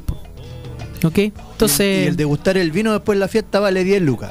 claro, te, te venden la copita, el mucho glamour, te invitan a los chinos, te invitan a los franceses, te invitan a los canadienses, o no sé cuál, cuál va a ser el país invitado de la vendimia de Curicó este año. Pre- me pregunto, ¿ya? ¿Cuál va a ser el con el Israel con el que hacen también relaciones diplomáticas comillas? ¿Ya? Bueno, se invitan, si tienen como país invitado a Israel, bueno, están invitando a un país que no existe, que es ilegal. Bueno, Em, Vamos por la pauta. Eh, Así es. Hablemos un poquito de, de algo que, que, pucha, que a lo mejor muchos sabíamos, pero ahí estaba en el aire. Ahora siento yo que se dio un paso muy importante en lo que se refiere a la verdad, que la verdad tarde pero llega. Eh, certezas. Así que, chiquillos, vamos a hablar de lo que se refiere al caso Neruda. Así es. Eh, y un caso que mm, también tiene respuesta en otros sectores políticos, ya que tanto la democracia cristiana tiene como referencia a Eduardo Frei Montalva. Eh, como su líder de los años 60, 70, como inspiración. Bueno, un personaje que después eh, terminó invocando el golpe de Estado en el 73, junto con los Elwin, junto con, todo, con una buena parte de los demócratas cristianos, a diferencia de la Carta de los 13, donde algunos de ellos han fallecido, como Renan Fuentealba, que por lo menos siendo demócrata cristiano eh, no se adhirió a lo que eh, fue el golpe de Estado. En el caso de Frei Montalva también hubo envenenamiento, también hubo una muerte sospechada. Raro. En momentos donde también había una discusión política eh, respecto a, la constitución del 80, ¿ok? Cuando fue el caupolicanazo, bueno, todo eso eh, eh, actos que en medio de la dictadura tanto reivindican algunos demócratas cristianos, porque los demócratas cristianos reivindican lo que quieran reivindicar cuando les conviene nomás. po. ¿Ya? Algunos demócratas cristianos, puta, les mol- les gusta el Partido Comunista o, los o el voto de izquierda o los militantes comunistas cuando son votos nomás, po. Pero se indignan cuando eh, algunos comunistas son homenajeados o tienen un cuadrito en una pared, po. ¿Ya? Algunos quieren a los comunistas solamente como voto, como fuerza de campaña, y otros de- derechamente, de manera abierta, los prefieren muertos, ¿ya? O los prefieren desaparecidos, o los prefieren como le hicieron a, Ne- a Neruda, envenenados. Acomódate cristiano, sí. Exacto. En el caso de Neruda, para poner el foco y eh, darle la relevancia que importa, eh, la confirmación de que fue asesinado. Recordemos que Pablo Neruda, aparte de poeta y de, todo lo que es en la cultura universal como premio Nobel, eh, también era político, representante diplomático en México, un importante referente, otro era candidato presidencial en su momento, eh, y eh, no solamente desde el punto de vista de la cultura es importante Pablo Neruda, sino que también como figura dentro de la, de la eh, del Partido Comunista y de la izquierda en los años, bueno, desde la década del 40 hasta hasta su fallecimiento o su asesinato. La familia, esto bueno, diario El Siglo.cl, eh, dando cuenta de esto, la familia adelantó el es- resultado del estudio que entregarían este miércoles los peritos internacionales. Recordemos que eh, hace poco se exhumó el cuerpo de Neruda para poder hacer estos estudios, ¿ok? Y la conclusión da cuenta de que hay una bacteria eh, que lo llevó a la muerte. La bacteria Clostridium botulinum, botulínica, que fue encontrada en sus osamentas, habría causado el envenenamiento y la defunción del poeta en 1973. Recordemos que falleció pocos días después del golpe de Estado. O que fue asesinado y su muerte se dio pocos días después del 11 de septiembre. No cabe duda que a Neruda lo mataron, dijo su sobrino Rodolfo Reyes. Durante la jornada de este lunes, bueno, todo esto es durante la última semana, la familia del poeta adelantó los resultados de estudios internacionales que se hicieron a sus restos para determinar su causa de muerte. Según publicó la agencia internacional EFE, una agencia internacional muy respetada, muy reconocida, el resultado de los peritos determinaron que fue la bacteria mencionada, Clostridium botulinum, que encontraron en sus osamentas la que detonó la muerte de- del premio Nobel. Eh, así el símil con lo de Frei Montalva porque también estaba la sospecha y la certeza de que fue envenenado.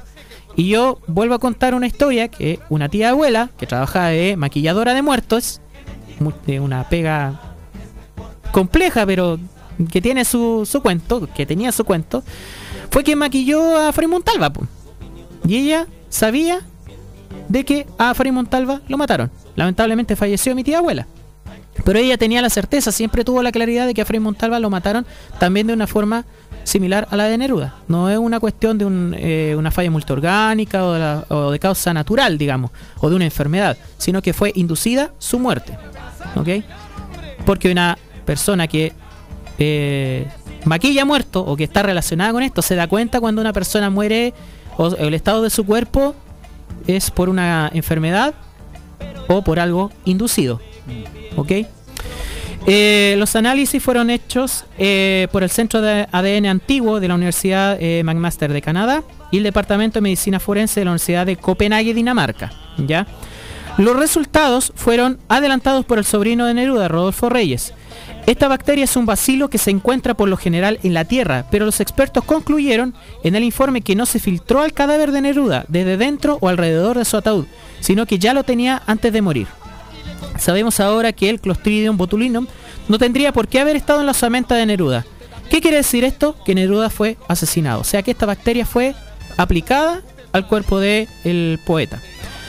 Fue asesinado y que hubo intervención en el año 73 por agentes del Estado. Recordemos de que la dictadura militar tenía eh, un aparato químico por el infame eh, en su momento químico Eugenio Berríos eh, de la DINA que fue asesinado en Uruguay después su, su cuerpo fue encontrado en Uruguay fue asesinado y que operaba con eh, elementos de alta toxicidad y alta mortalidad incluso el gas sarín ¿ok? y eh, todas estas experimentaciones es muy propio de las dictaduras eh, ordenadas por Estados Unidos.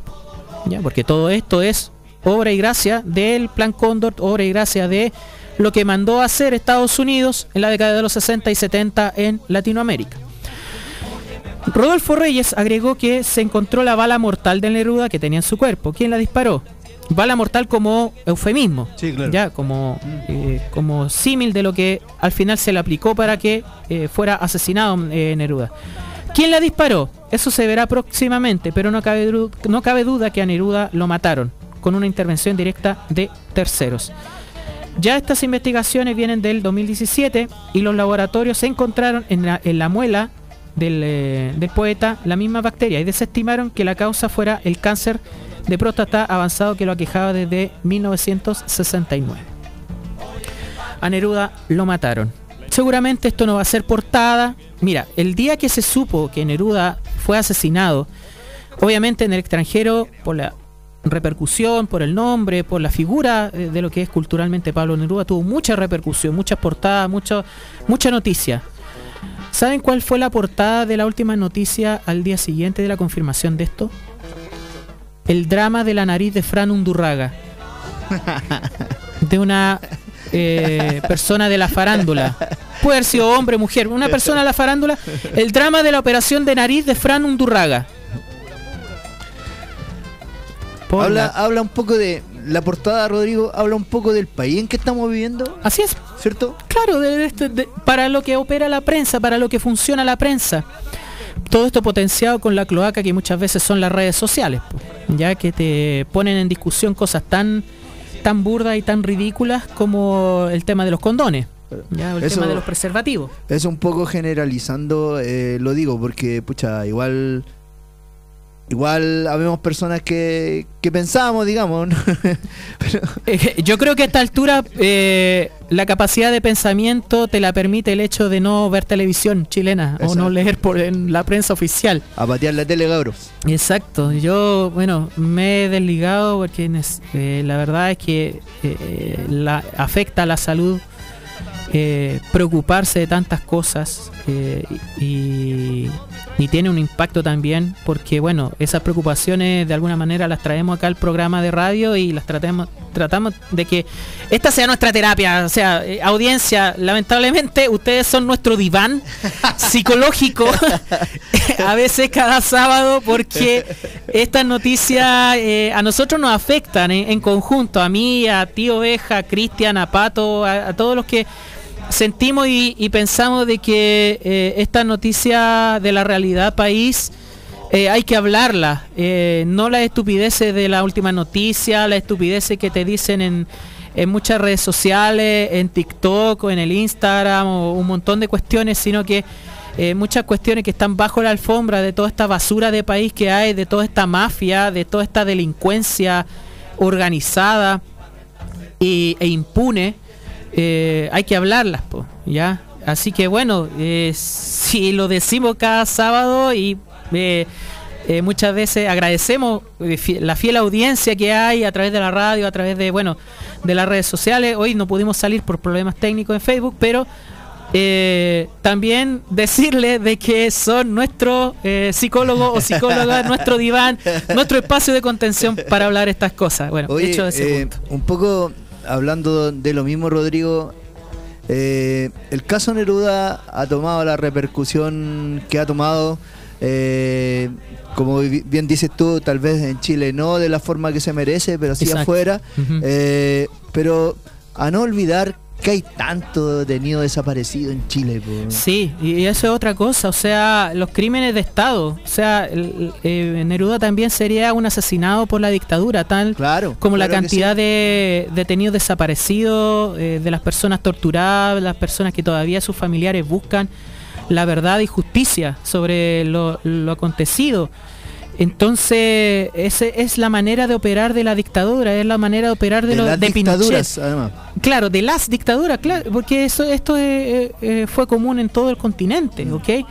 Y para seguir recordando de que hay cosas de que no se pueden esconder bajo la alfombra, decir, ay, olviden esto que ya pasó. No, no. La dictadura sigue en pie, la dictadura sigue con sus pilares, eh, dañando a nuestro país. La dictadura sigue con su eh, con la protección al mundo empresarial. La dictadura sigue, sigue en pie. Pinochet sigue vivo, lamentablemente, porque el propio pueblo chileno no lo quiso matar, no lo quiso enterrar definitivamente al rechazar la propuesta de constitución. Y eh, está reviviendo a sus zombies, está reviviendo a sus defensores de lo que era la vieja concertación, y vieja no solamente en tiempo, sino que también en mentalidad y en representante, sino que con eh, la derecha y la ultraderecha. O sea, Neruda también sería una víctima más de la dictadura militar, de esta manera de operar, tal como cada una de las personas que no sabe del destino de sus familiares y de sus seres queridos todavía al tiempo, de los que eh, la derecha se burla constantemente a través de esta cloaca que son las redes sociales también. Así que eh, bien, bien lo dice Oveja, o sea, eh, es parte de la, de la impunidad. Es parte de este germen de impunidad que todavía se mantiene. El ejemplo de Neruda, tal como lo que sigue siendo el pacto de silencio por parte de, lo- de la Fuerza Armada, por parte de los militares, del destino de, de torturados, de eh, torturados y torturadas y víctimas de las violaciones de derechos humanos en Chile. En el 102.3 Radio Nuevo Mundo Curicó estamos con su programa Manifiéstate. Eh, acá, como dije antes, acompañado de Rodrigo Berríos, conocido como el profe, con la lamentable ausencia de Patricio Parra, que debe estar ahí poniéndole el, el hombro al campo como a él le gusta mucho, porque tendríamos que decirle algo al respecto, si está en Ah, todo sí. su derecho. Sí. Y vamos ahora, Cristian, a escuchar una canción. Volvemos. Otra vez usted, Roberto. ¿Qué quiere ahora, hombre?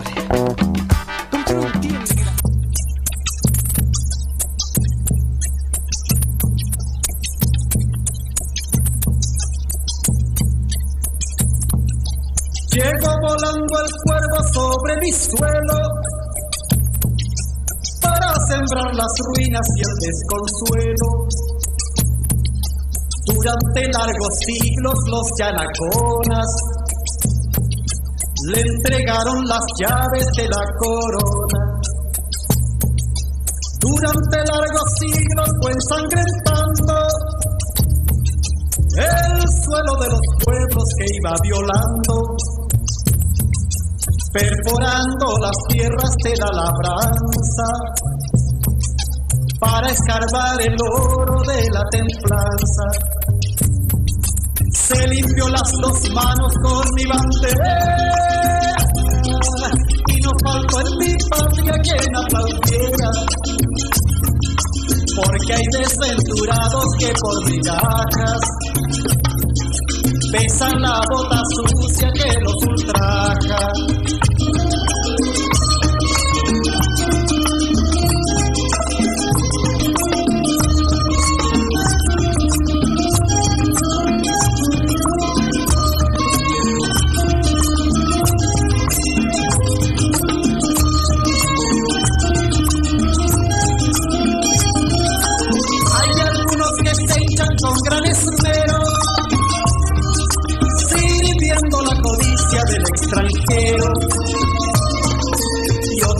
Se solazan por mil dinares, entregando su pueblo a los militares. Un paredón exijo con calicanto, para que el pueblo juzgue de tanto en tanto mientras llega la aurora tarde o temprano, justiciando el dolor indoamericano. Otra vez volando el cuervo insaciable, trayéndonos su sombra interminable. Pero no está lejano el día inclemente en que nos levantemos contra los sables para anunciar la aurora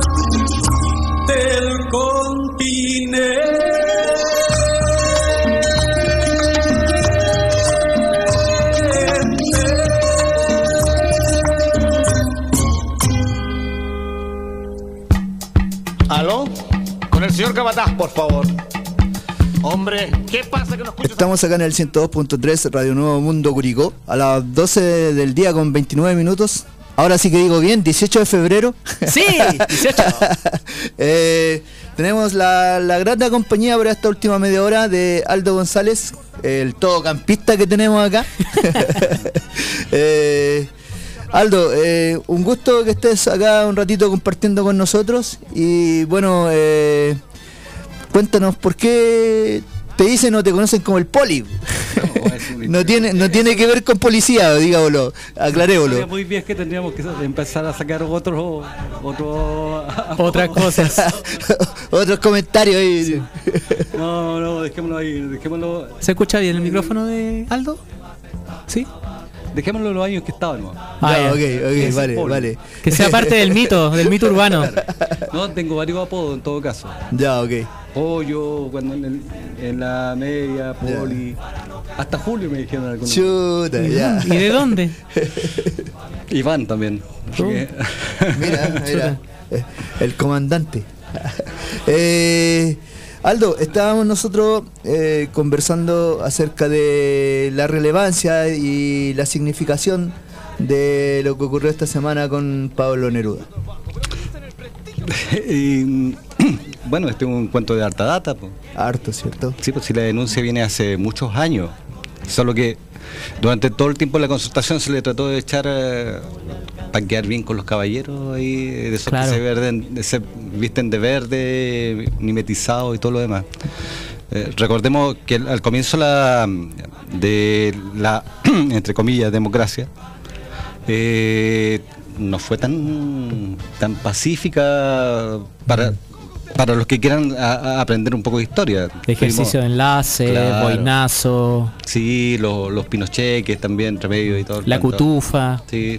eh, hubo harto, hubo harto movimiento en ese tiempo y no tan solo, bueno, eh, no tan solo se tapó eso, sino que también el, el tema de Frey, padre también durante mucho tiempo, imagínate, siendo parte del gobierno también eh, le trataron de meter eh, tierra, estando el propio hijo y la hija eh, como dirigentes máximo de un partido de gobierno en ese tiempo, que por suerte está desapareciendo, pero eh, eso. mm, eh, al parecer al final nunca fueron tampoco de los trigos muy limpios ellos, porque en realidad al final terminaban demandándose entre ellos por, por, problemas de plata. Pero como digo eso, la- el tema de Neruda en sí, mira, eh, era, era evidente. Neruda, Neruda fue el precandidato. A ver, la historia es la siguiente. El- se genera una unidad de izquierda eh, se propone en precandidato, el Partido Comunista propone eh, como precandidato a su figura máxima, en ese momento era el senador Neruda, eh, y el cual se baja apoyando a un candidato que iba por cuarta o tercera vez, no, vez. cuarta, Cuarta vez en- cuarta en vez. ese entonces. Cuarta vez. El 58. No, a ver. Eh, ay, se me olvidó. Y eso yo soy profe. Eh, 58, 64, 70. Claro. Pero ya, había sido en el 52, creo. Sí, el, el tema está en que eh, él ni siquiera iba por un partido que está en la coalición, porque a- lo que muchos, incluso eh, amigos que son socialistas, tratan de ocultar un poco eso, pero Neruda, o sea, eh, Allende se había retirado del Partido Socialista en ese momento, como varias veces lo hizo, ¿ah? ojo con eso, porque eh, Allende se retiró varias veces del Partido Socialista por las discrepancias internas que había en el interior del Partido Socialista, un, un partido de caudillo donde el que pesaba más era el que manejaba todo el cuento. El chiste clásico, se, sun- se juntan dos socialistas a tomar un café y salen tres facciones. Exacto. Entonces, en ese momento, eh, Neruda baja su precandidatura a favor de Allende. Y de ahí se genera lo que empieza a generarse lo que es la unidad popular. Por ende, era la figura máxima en ese momento, eh, si era eh, estuvo a punto de ser presidente de alguna manera, digamos. Tenemos confirmación. La cuarta candidatura era la del 70. Exacto. Sí, pues tenemos el, eh, hito histórico ahí con Allende, eh, que están dentro de la historia de Chile, como el, el cura Catapilco. El 52, claro, Claro. Que dividió los votos para. No, el, el cura Catapilco fue el 58. 58, Claro. sí. Que dividió los votos y que ese 5% casi eh, impidió de que la. De que Allende o que la izquierda llegara en vez de Frei Montalva. Un hecho también histórico que también... Pero, eh, ah, que estoy enredado. Eh, no, profe, Jorge Alessandri, 58. Claro. Porque El- después fue Julio Durán. Claro. El, eh, también tenemos un, un caso específico y con el cual, eh, a ver, los politólogos podrán de- decirlo. Hay un hecho durante muchos años en que eh, una localidad, el quien ganaba en esa localidad, se suponía que ganaba en Chile. ¿Ya? Naranjazo. El naranjazo. Curico. Y el naranjazo, Yo creo que nunca fuimos tan importantes como con eso, ¿ah? mira, la verdad, la verdad, yo creo, creo todo lo contrario. Bueno, ahora Este- se van a jugar una Copa Libertadores. Es que lo que pasa es que Curicó, Curicó, Toco madera. Curicó, eh, eh, disculpen la, la forma un poco peyorativa que lo voy a decir, pero Curicó es una ciudad de peones, es de peonaje. Exacto. Por lo tanto, aquí lo que dice el patrón, lo demás lo hacen. Por lo tanto, es un hito que gane la izquierda. ¿Ya? Si gana la izquierda en Curicó es porque en el resto de Chile ese es, la- ese es el tema. Y siempre, yo, yo pienso que acá la derecha en Curicó siempre tiene miedo a que se repita un naranjazo, Bueno, la, la derecha en como sí- barómetro. Claro. o Oye, sea, ¿por qué tiene el nombre de naranjazo? Disculpen. Bueno, eh, Cuento te- breve, Aldo. Había un diputado socialista que era un doctor de apellido Naranjo. Oscar Naranjo. ¿ya? Eh, muere en ejercicio de sus labores. Por lo tanto, en ese tiempo, a diferencia de como hoy día, también un, un poco de historia política, que hoy día eh, simplemente si muere, ¿qué ha pasado? El caso de Busto eh, murió en el ejercicio y qué es lo que se hace que el partido designa a alguien para ese puesto. Antes no, se tenían que hacer elecciones complementarias. Ya. ¿ya? para llenar ese cupo. Se presentó a la, eh, por el Partido Socialista y por la izquierda, digamos, eh, el hijo, Oscar Naranjo, que también era doctor. ¿Ya? Iba uno del Partido Nacional, iba uno de la democracia cristiana. Resulta que arrasó. ¿Ya? Y eh, en, este, en esta ciudad, o sea, estamos hablando de Curicó, no estamos hablando de, de- de ciudades un poco más revolucionarias como Coquimbo o... No, estamos hablando de una comarca literalmente, Claro. un latifundio. De, como lo que nos decían eh, los talquinos, y, y de ahí viene la expresión de por qué la rivalidad entre Talque y Curicó. pues, eh, los talquinos decían Talque es ciudad, Curicó es pueblo. Eh, Claro, ellos, ellos se creen aristocracia. Claro, y de- Cuando son lo que lo que ha votado Santiago de un lado y Concepción de otro. Ya, ahí voy a dejar de ser tan odioso. bueno, bueno, de partida le dicen eh, eh, ciruela Se apasionó verde. el profe. De, de partida los talquinos le dicen ciruela verde, algo que no que nosotros sabemos que no es así. No, po, o sea, frutos de oro son los frutos de oro. Claro. Bueno, el tema, el tema es ese. Eh, ojo que acá en Curicó fue senador Elwin. O sea, lo más rancio de la política chilena ha pasado por Curicó. Y sigue pasando. Y sigue pasando, por lo. ¿Mm? O sea, eso, es que lo único que nos faltó es que. Oh, sí, sí fue senador por Curicó. ¿Quién? Saldívar. Sí, po. Saldívar, po. ¿Ah? Sí, Bueno, Jimena Rincón, la- que era tomado su Rincón, eh, testigo. claro. Y ahora, y ahora el chico Saldívar pretende ser consejero por Aysén. ¿Qué vínculo tiene con Aysén? Después de haber sido senador del Maule, senador en la región metropolitana, defenderle el agua a los Walker. Voy, a, voy a hacer un comentario muy personal. Mi bolola vive en Santiago, acepto, me voy para allá.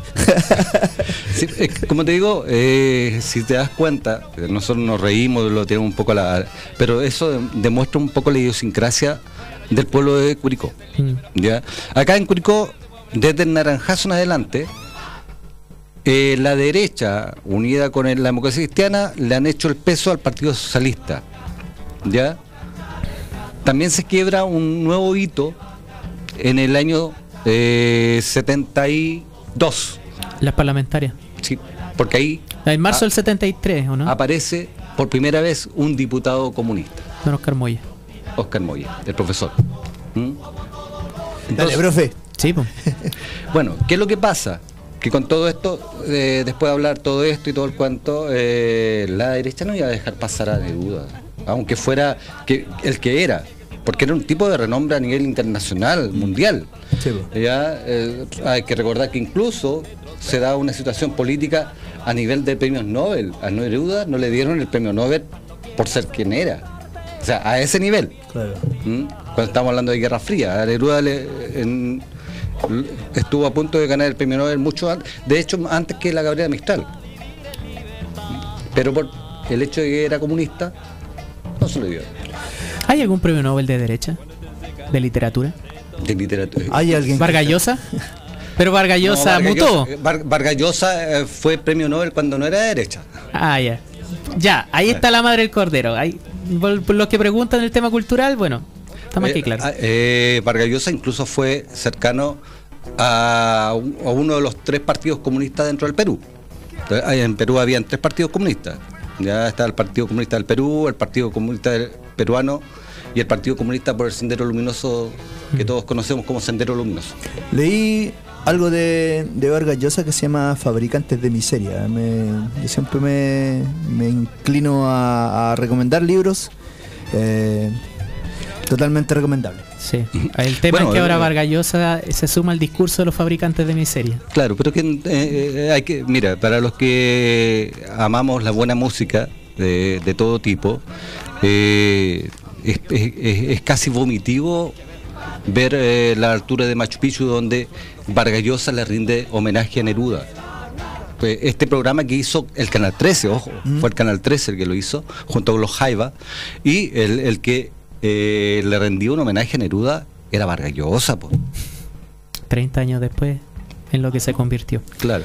Bueno, esa es la situación con, con Neruda. Y vuelvo a reiterar, así como yo le...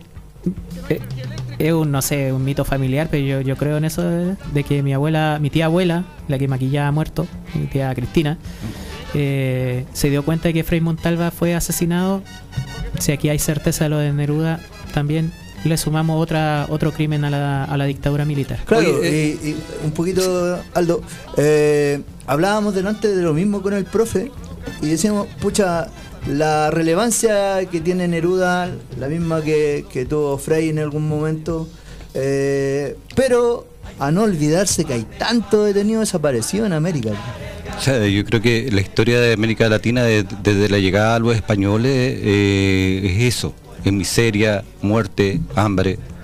O sea, hoy día no, no nos venden eh, Smart TV, nos venden eh, Smartwatch, pero seguimos siendo tan pobres y pobres y pobres de y no lo peor de todo es que nos han hecho pobres de espíritu. Y nos, nuestra hacen lucha- creer que somos clase media. nuestra lucha como pueblos acá en América Latina ha sido tremenda. Sin, eh, no olvidar al pueblo mapuche, que es un ejemplo para muchas comunidades en, en el mundo. Eh, la lucha que dieron los aztecas, la lucha que dieron los incas, eh, y la lucha que han, han dado y que siguen dando muchos pueblos hasta el día de hoy. Porque también eso está eh, no está visualizado. En, en América Latina hay pueblos originarios que están dando lucha. La resistencia en Brasil, los últimos Claro. pueblos del Amazonas. Los zapatistas. víctimas de genocidio por parte de Bolsonaro. Los zapatistas, para no decir... eh, México. Claro, eh, Chapa, eh, uno dice los zapatistas y piensa en el comandante Marco, que, era, que no, era, no era indígena, pero el movimiento zapatista es un movimiento indígena, que se genera ahí a, una, a unos kilómetros de Acapulco. Así Mm. es.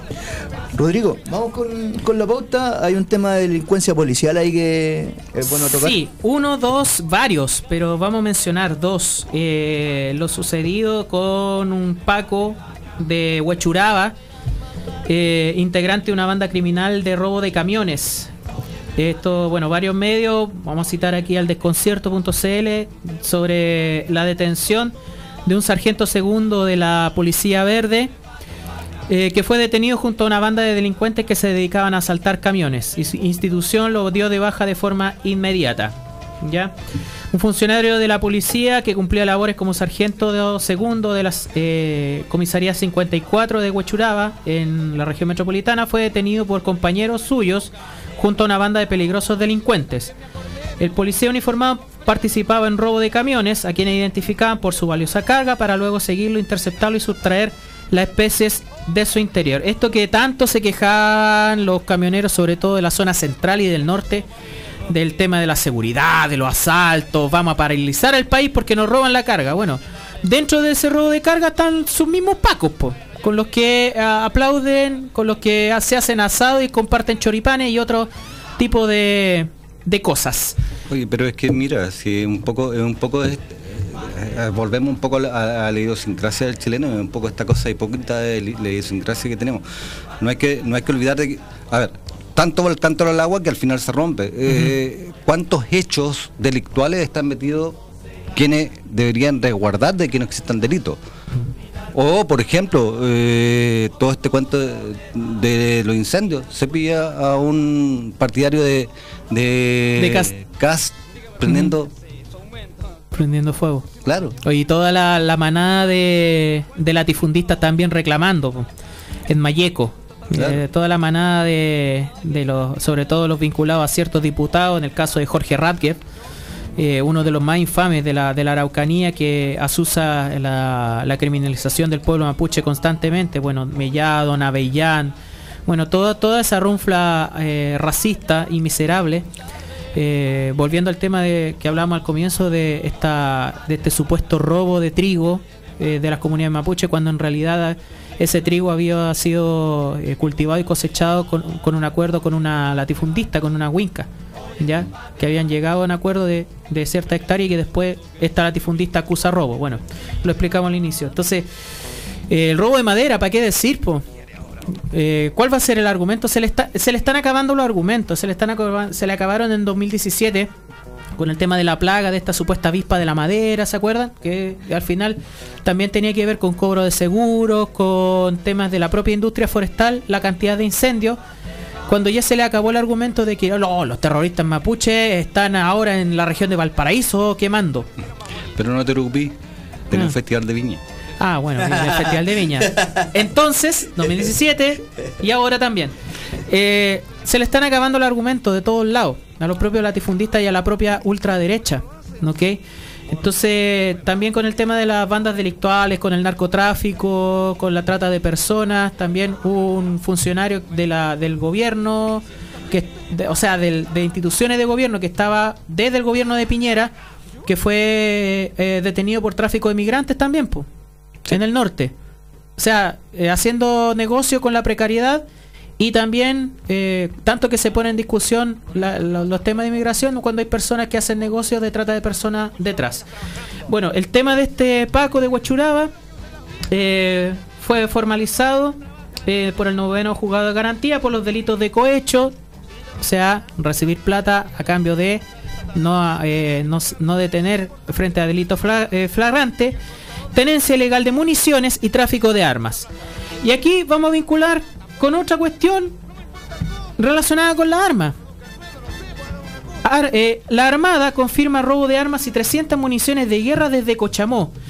Yo que conozco Cochamó hace mucho tiempo, que he ido por temas de turismo, que tengo también una familia que conozco también eh, en la zona de Cochamó, eh, que ahora es súper famoso por el tema turístico, pero que también tiene otras conflictividades como la, la venta de más de la mitad de su comuna por parte de un, de un latifundista en el extranjero, ¿ya? con la, eh, la amenaza que eso significa.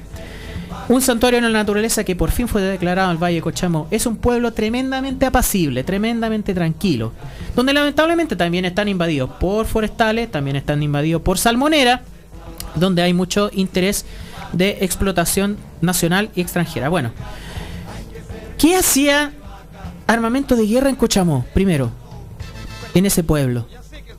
En la capitanía de puerto de Cochamó, que tiene que estar regulando lo que es, obviamente, eh, cómo se utiliza el estuario de Reloncaví, bueno, en lo que es la zona, cómo se utiliza el mar, cómo se utilizan las embarcaciones. Tiene que hacer su labor de fiscalización, sí.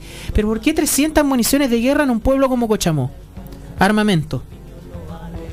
¿Por qué se da esta situación de que te roben tal arsenal en una capitanía de puerto o en una zona donde las necesidades de vigilancia no calzan con esta eh, con este robo o esta pérdida o este extravío o esta recuperación de armas. Porque al final tal como ha sucedido con los pacos tal como ha sucedido con los milicos siempre hay alguien que hace negocio con esto y que eh, le roba a las instituciones eh, militares que tienen la potestad del monopolio de las armas para hacer negocio o para terminar en este famoso crimen organizado que después nos venden como parte de la crónica roja. Bueno, el detalle de la noticia. Delincuentes irrumpieron violentamente a la Capitanía de Puerto de la Armada en Cochamó, región de los lagos, robando una gran cantidad de armamento de guerra. No es cualquier pistolita, no es cualquier eh, elemento, son armamento de guerra.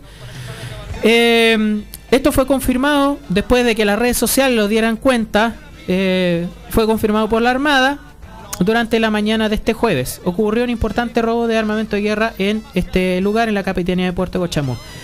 De acuerdo a la institución, apro- apro- aproximadamente a las 3.40 horas, eh, eh, 3.40 de la madrugada, cuatro antisociales premunidos de armas de fuego irrumpieron en forma violenta en la dependencia de la capitanía de Puerto de Cochamó, región de los lagos. Golpearon y mandaron al personal que se encontraba de guardia para posteriormente registrar la instalación y sustraer armamento y munición, huyendo posteriormente del lugar. O sea, no fue un robo casual, po. No. Algún dato debe haber, po. Además, la Armada aprovechó de confirmar que el hecho fue denunciado ante el Ministerio Público y la Fiscalía Naval de Puerto Montt, iniciándose de inmediato las diligencias investigativas correspondientes. En tanto, el personal de guardia fue con, eh, constató lesiones luego de ser atendido en el centro asistencial local. Pero, ojo, 300 municiones, armas de guerra en un pueblito donde la mayor amenaza son los turistas y los borrachos que dejan mugre en el pueblo cada verano. Más armas que la gente que vive en Cochamó. No, no, o sea, no, no, no, no menospreciemos a la gente de Cochamó, de Río Pueblo, bueno, de todas las localidades, un precioso lugar que hay que preservar, que hay que cuidar y que hacer, hay que hacer un turismo responsable. Pero eh, tal arsenal en una capitanía de puerto tan vulnerable, Sí, pues lo, lo inter- lo extraño en todo esto de que eh, lo, dices- lo dices tú, o sea, ¿cómo supieron? O sea, aquí yo creo que muchas veces eh, lo que pasa es que mucha gente pasa las noticias por encima, pero no se hace preguntas.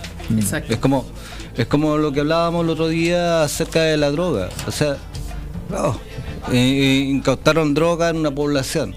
¿y por qué no se preguntan quién es el que trae esa droga? Porque el de la población no tiene 500 millones para comprar droga. Claro, claro. el, el que mueve la merca está... Claro. Que tiene la capacidad de internarla. po. Exacto. Entonces, Así mismo con la ropa falsificada, que sigue llegando ropa falsificada de otras marcas por parte de la Polar. Sí. O, o imagínate, hoy día una cosa tan pedestre como el... el- eh, Oye, en la Feria de las Pulgas parece que encontramos marcas más confiables que en la Polar, man. Yo te digo, una, eh, lo que, a ver, eh, para la, la gente que le gusta el- el- la chimuchina y todo ese cuento de lo que está pasando con la Tonka Tomicic, resulta que el, el- el- tipo con el que hacía negocio, ¿cómo, cómo se llama? Paribet. Paribet. Paribet era su chapa. Claro, eh, resulta eh, que con el tipo que hacía negocio era el mayor internador de fuegos artificiales en Chile. Uno que pillaron en Mex, creo, hace unos meses también, Claro, ¿no? que está metido también el, el- el- el dueño de estos restaurantes el de, de la carretera. Ah, del Don de Augusto. Claro. ¿O no? Claro. Porque también dentro de la del, del tema de los relojes eh, fueron a allanar al hijo de, de este famoso eh, restaurantero. Facho, ¿ya?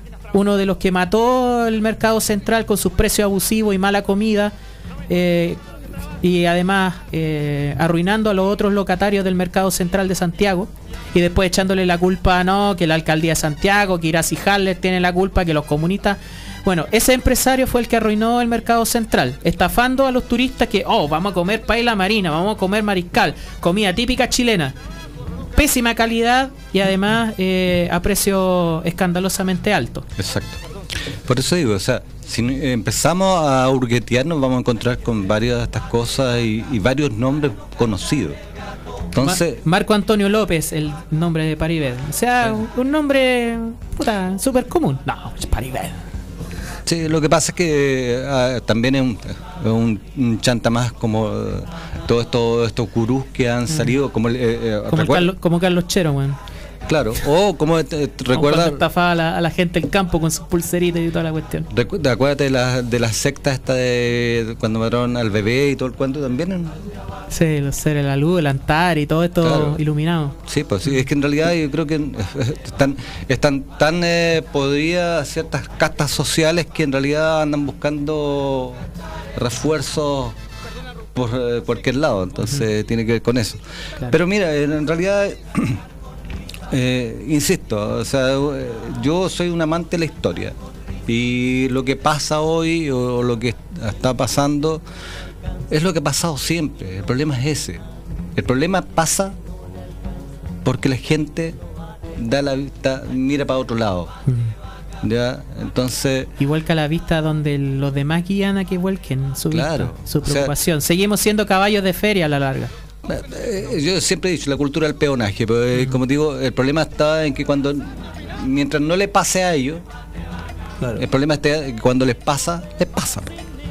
Y ni aún así se aprende. Rodrigo, te doy la palabra para que empecemos a despedirnos. Sí, últimos minutos últimos eh, temas. Eh, lo local, vuelvo a reiterar, señores concejales y señoritas concejales o señoras concejales son fiscalizadores del municipio, no son eh, funcionarios municipales, ¿ya? Eh, bueno, nos quedamos cortos de tiempo para poder ahondar en- nuevamente en esto, pero eh, van a venir eh, la fiesta de la vendimia y los vamos a tener en primera fila siendo aplaudidores nuevamente como han sido todos estos dos años de gestión municipal. Eh, sin ninguna eh, nin- ningún contrapeso a las decisiones de la municipalidad de Curicó y de su alcalde. Eh, lo último, lo de Argentina, brevemente, hablando de iluminado y de, y de mm, Antares de la Luz. Antares de la Luz, en este caso la política, que lamentablemente llega también a muchos jóvenes. el caso de Javier Milei, de este libertarado, de este imbécil, que está siendo fuertemente levantado como candidato en, eh, en Argentina, de la ultraderecha de Argentina, también con muchos vínculos con París y con la ultraderecha chilena, con toda esta, con toda esta manada o esta tracalada de, de pusilánime. Bueno, dentro de su partido, eh, acusaciones graves de no solamente corrupción, sino que también eh, entrega de cargos por eh, a cambio de favores sexuales, además de una estructura dictatorial, que no debería sorprender, pues si ellos son adora- adoradores del autoritarismo, pues, Claro. adoradores de la, de la dictadura. Eh, facción- facciones juveniles de la eh, agrupación de Milei, Javier Milei, eh, Generación Libertaria, ¿ya? Señalan de que este personaje usó a la juventud simplemente como parte de la campaña y que la elección de lugares en postulación a cargo dentro del partido obedece tanto a los aportes financieros, o sea, eh, poner la cuota, poner la cucha, que hacen eh, que se hacen a la campaña electoral como a los vínculos privados que se mantienen con el líder del partido, así con este gurú. Es solo por guita, por dinero, como dicen en Argentina, o por sexo. O sea, a cambio de favores sexuales se asciende en la estructura partidaria. Oye, en todo caso eso no es tan ajeno, acuérdate de las fiestecitas de la UDI. Claro. O, bueno, ¿para qué hablamos de ciertos diputados de la zona de Curicó también y cómo, bueno, cómo movían algunas posiciones durante el, el gobierno de Piñera en estamentos de gobierno? ¿ya? Eh, bueno, algunos que son más, oye, dejan la caldera vi- diablo chiquitita de lo caliente que son. Eh, Despedirse. bueno, dentro de estas declaraciones finalmente dicen, hay mujeres que se muestran con poca ropa y que son esas mismas las que son ubicadas en lugares importantes o son llevadas a los medios sin priorizar la idoneidad de los militantes. O sea, además de lo estúpido de lo que es el, eh, esto libertario y toda la cuestión, este tipo de práctica dentro de la estructura partidaria. ¿Ya? Para hacerse de un poder.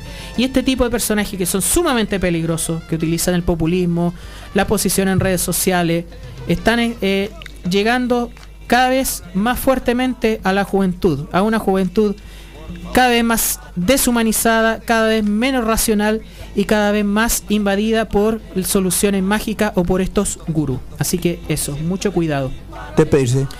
Nos vemos y oímos la próxima semana. Esperemos con equipo completo. Y si no hay equipo completo, está Aldo también. Sí, como galleta. siempre, Vamos, con vamos. galleta. A. Cristian también en la, en la dirección. Y vamos, vamos a meter bueno, al todocampista en el equipo completo. Sí, ya, ya se está convirtiendo en nuestro nuestro 5 de marca, nuestro 10, lateral, arquero, todo. Así que, eh, bueno, Aldo, siempre invitado acá a la mesa. Y bueno, nos vemos y oímos eh, la próxima semana a través del 102.3 de Radio Nuevo Mundo. Hasta la próxima. Hasta la próxima. Eh, nos estamos escuchando el próximo sábado desde el- las 11 de la mañana. Aguante la calle. Mucha plata, mucha plata, plata, plata. No me importa cómo, aumenta la hora de trabajo, reduzca el sueldo, no sé, pues haga una cosa. ¿Aló? ¿Qué pasa ahora? Oh, perdón, señor, perdón. Sí, señor. Hay que ser bien padre. 102.3. Nuevo Mundo, solo la verdad. En el 102.3 de la frecuencia modulada de Curicó, Nuevo Mundo, te indicamos la hora. 12 horas 58 minutos. Esta es la red de emisoras de Nuevo Mundo a lo largo de todo Chile.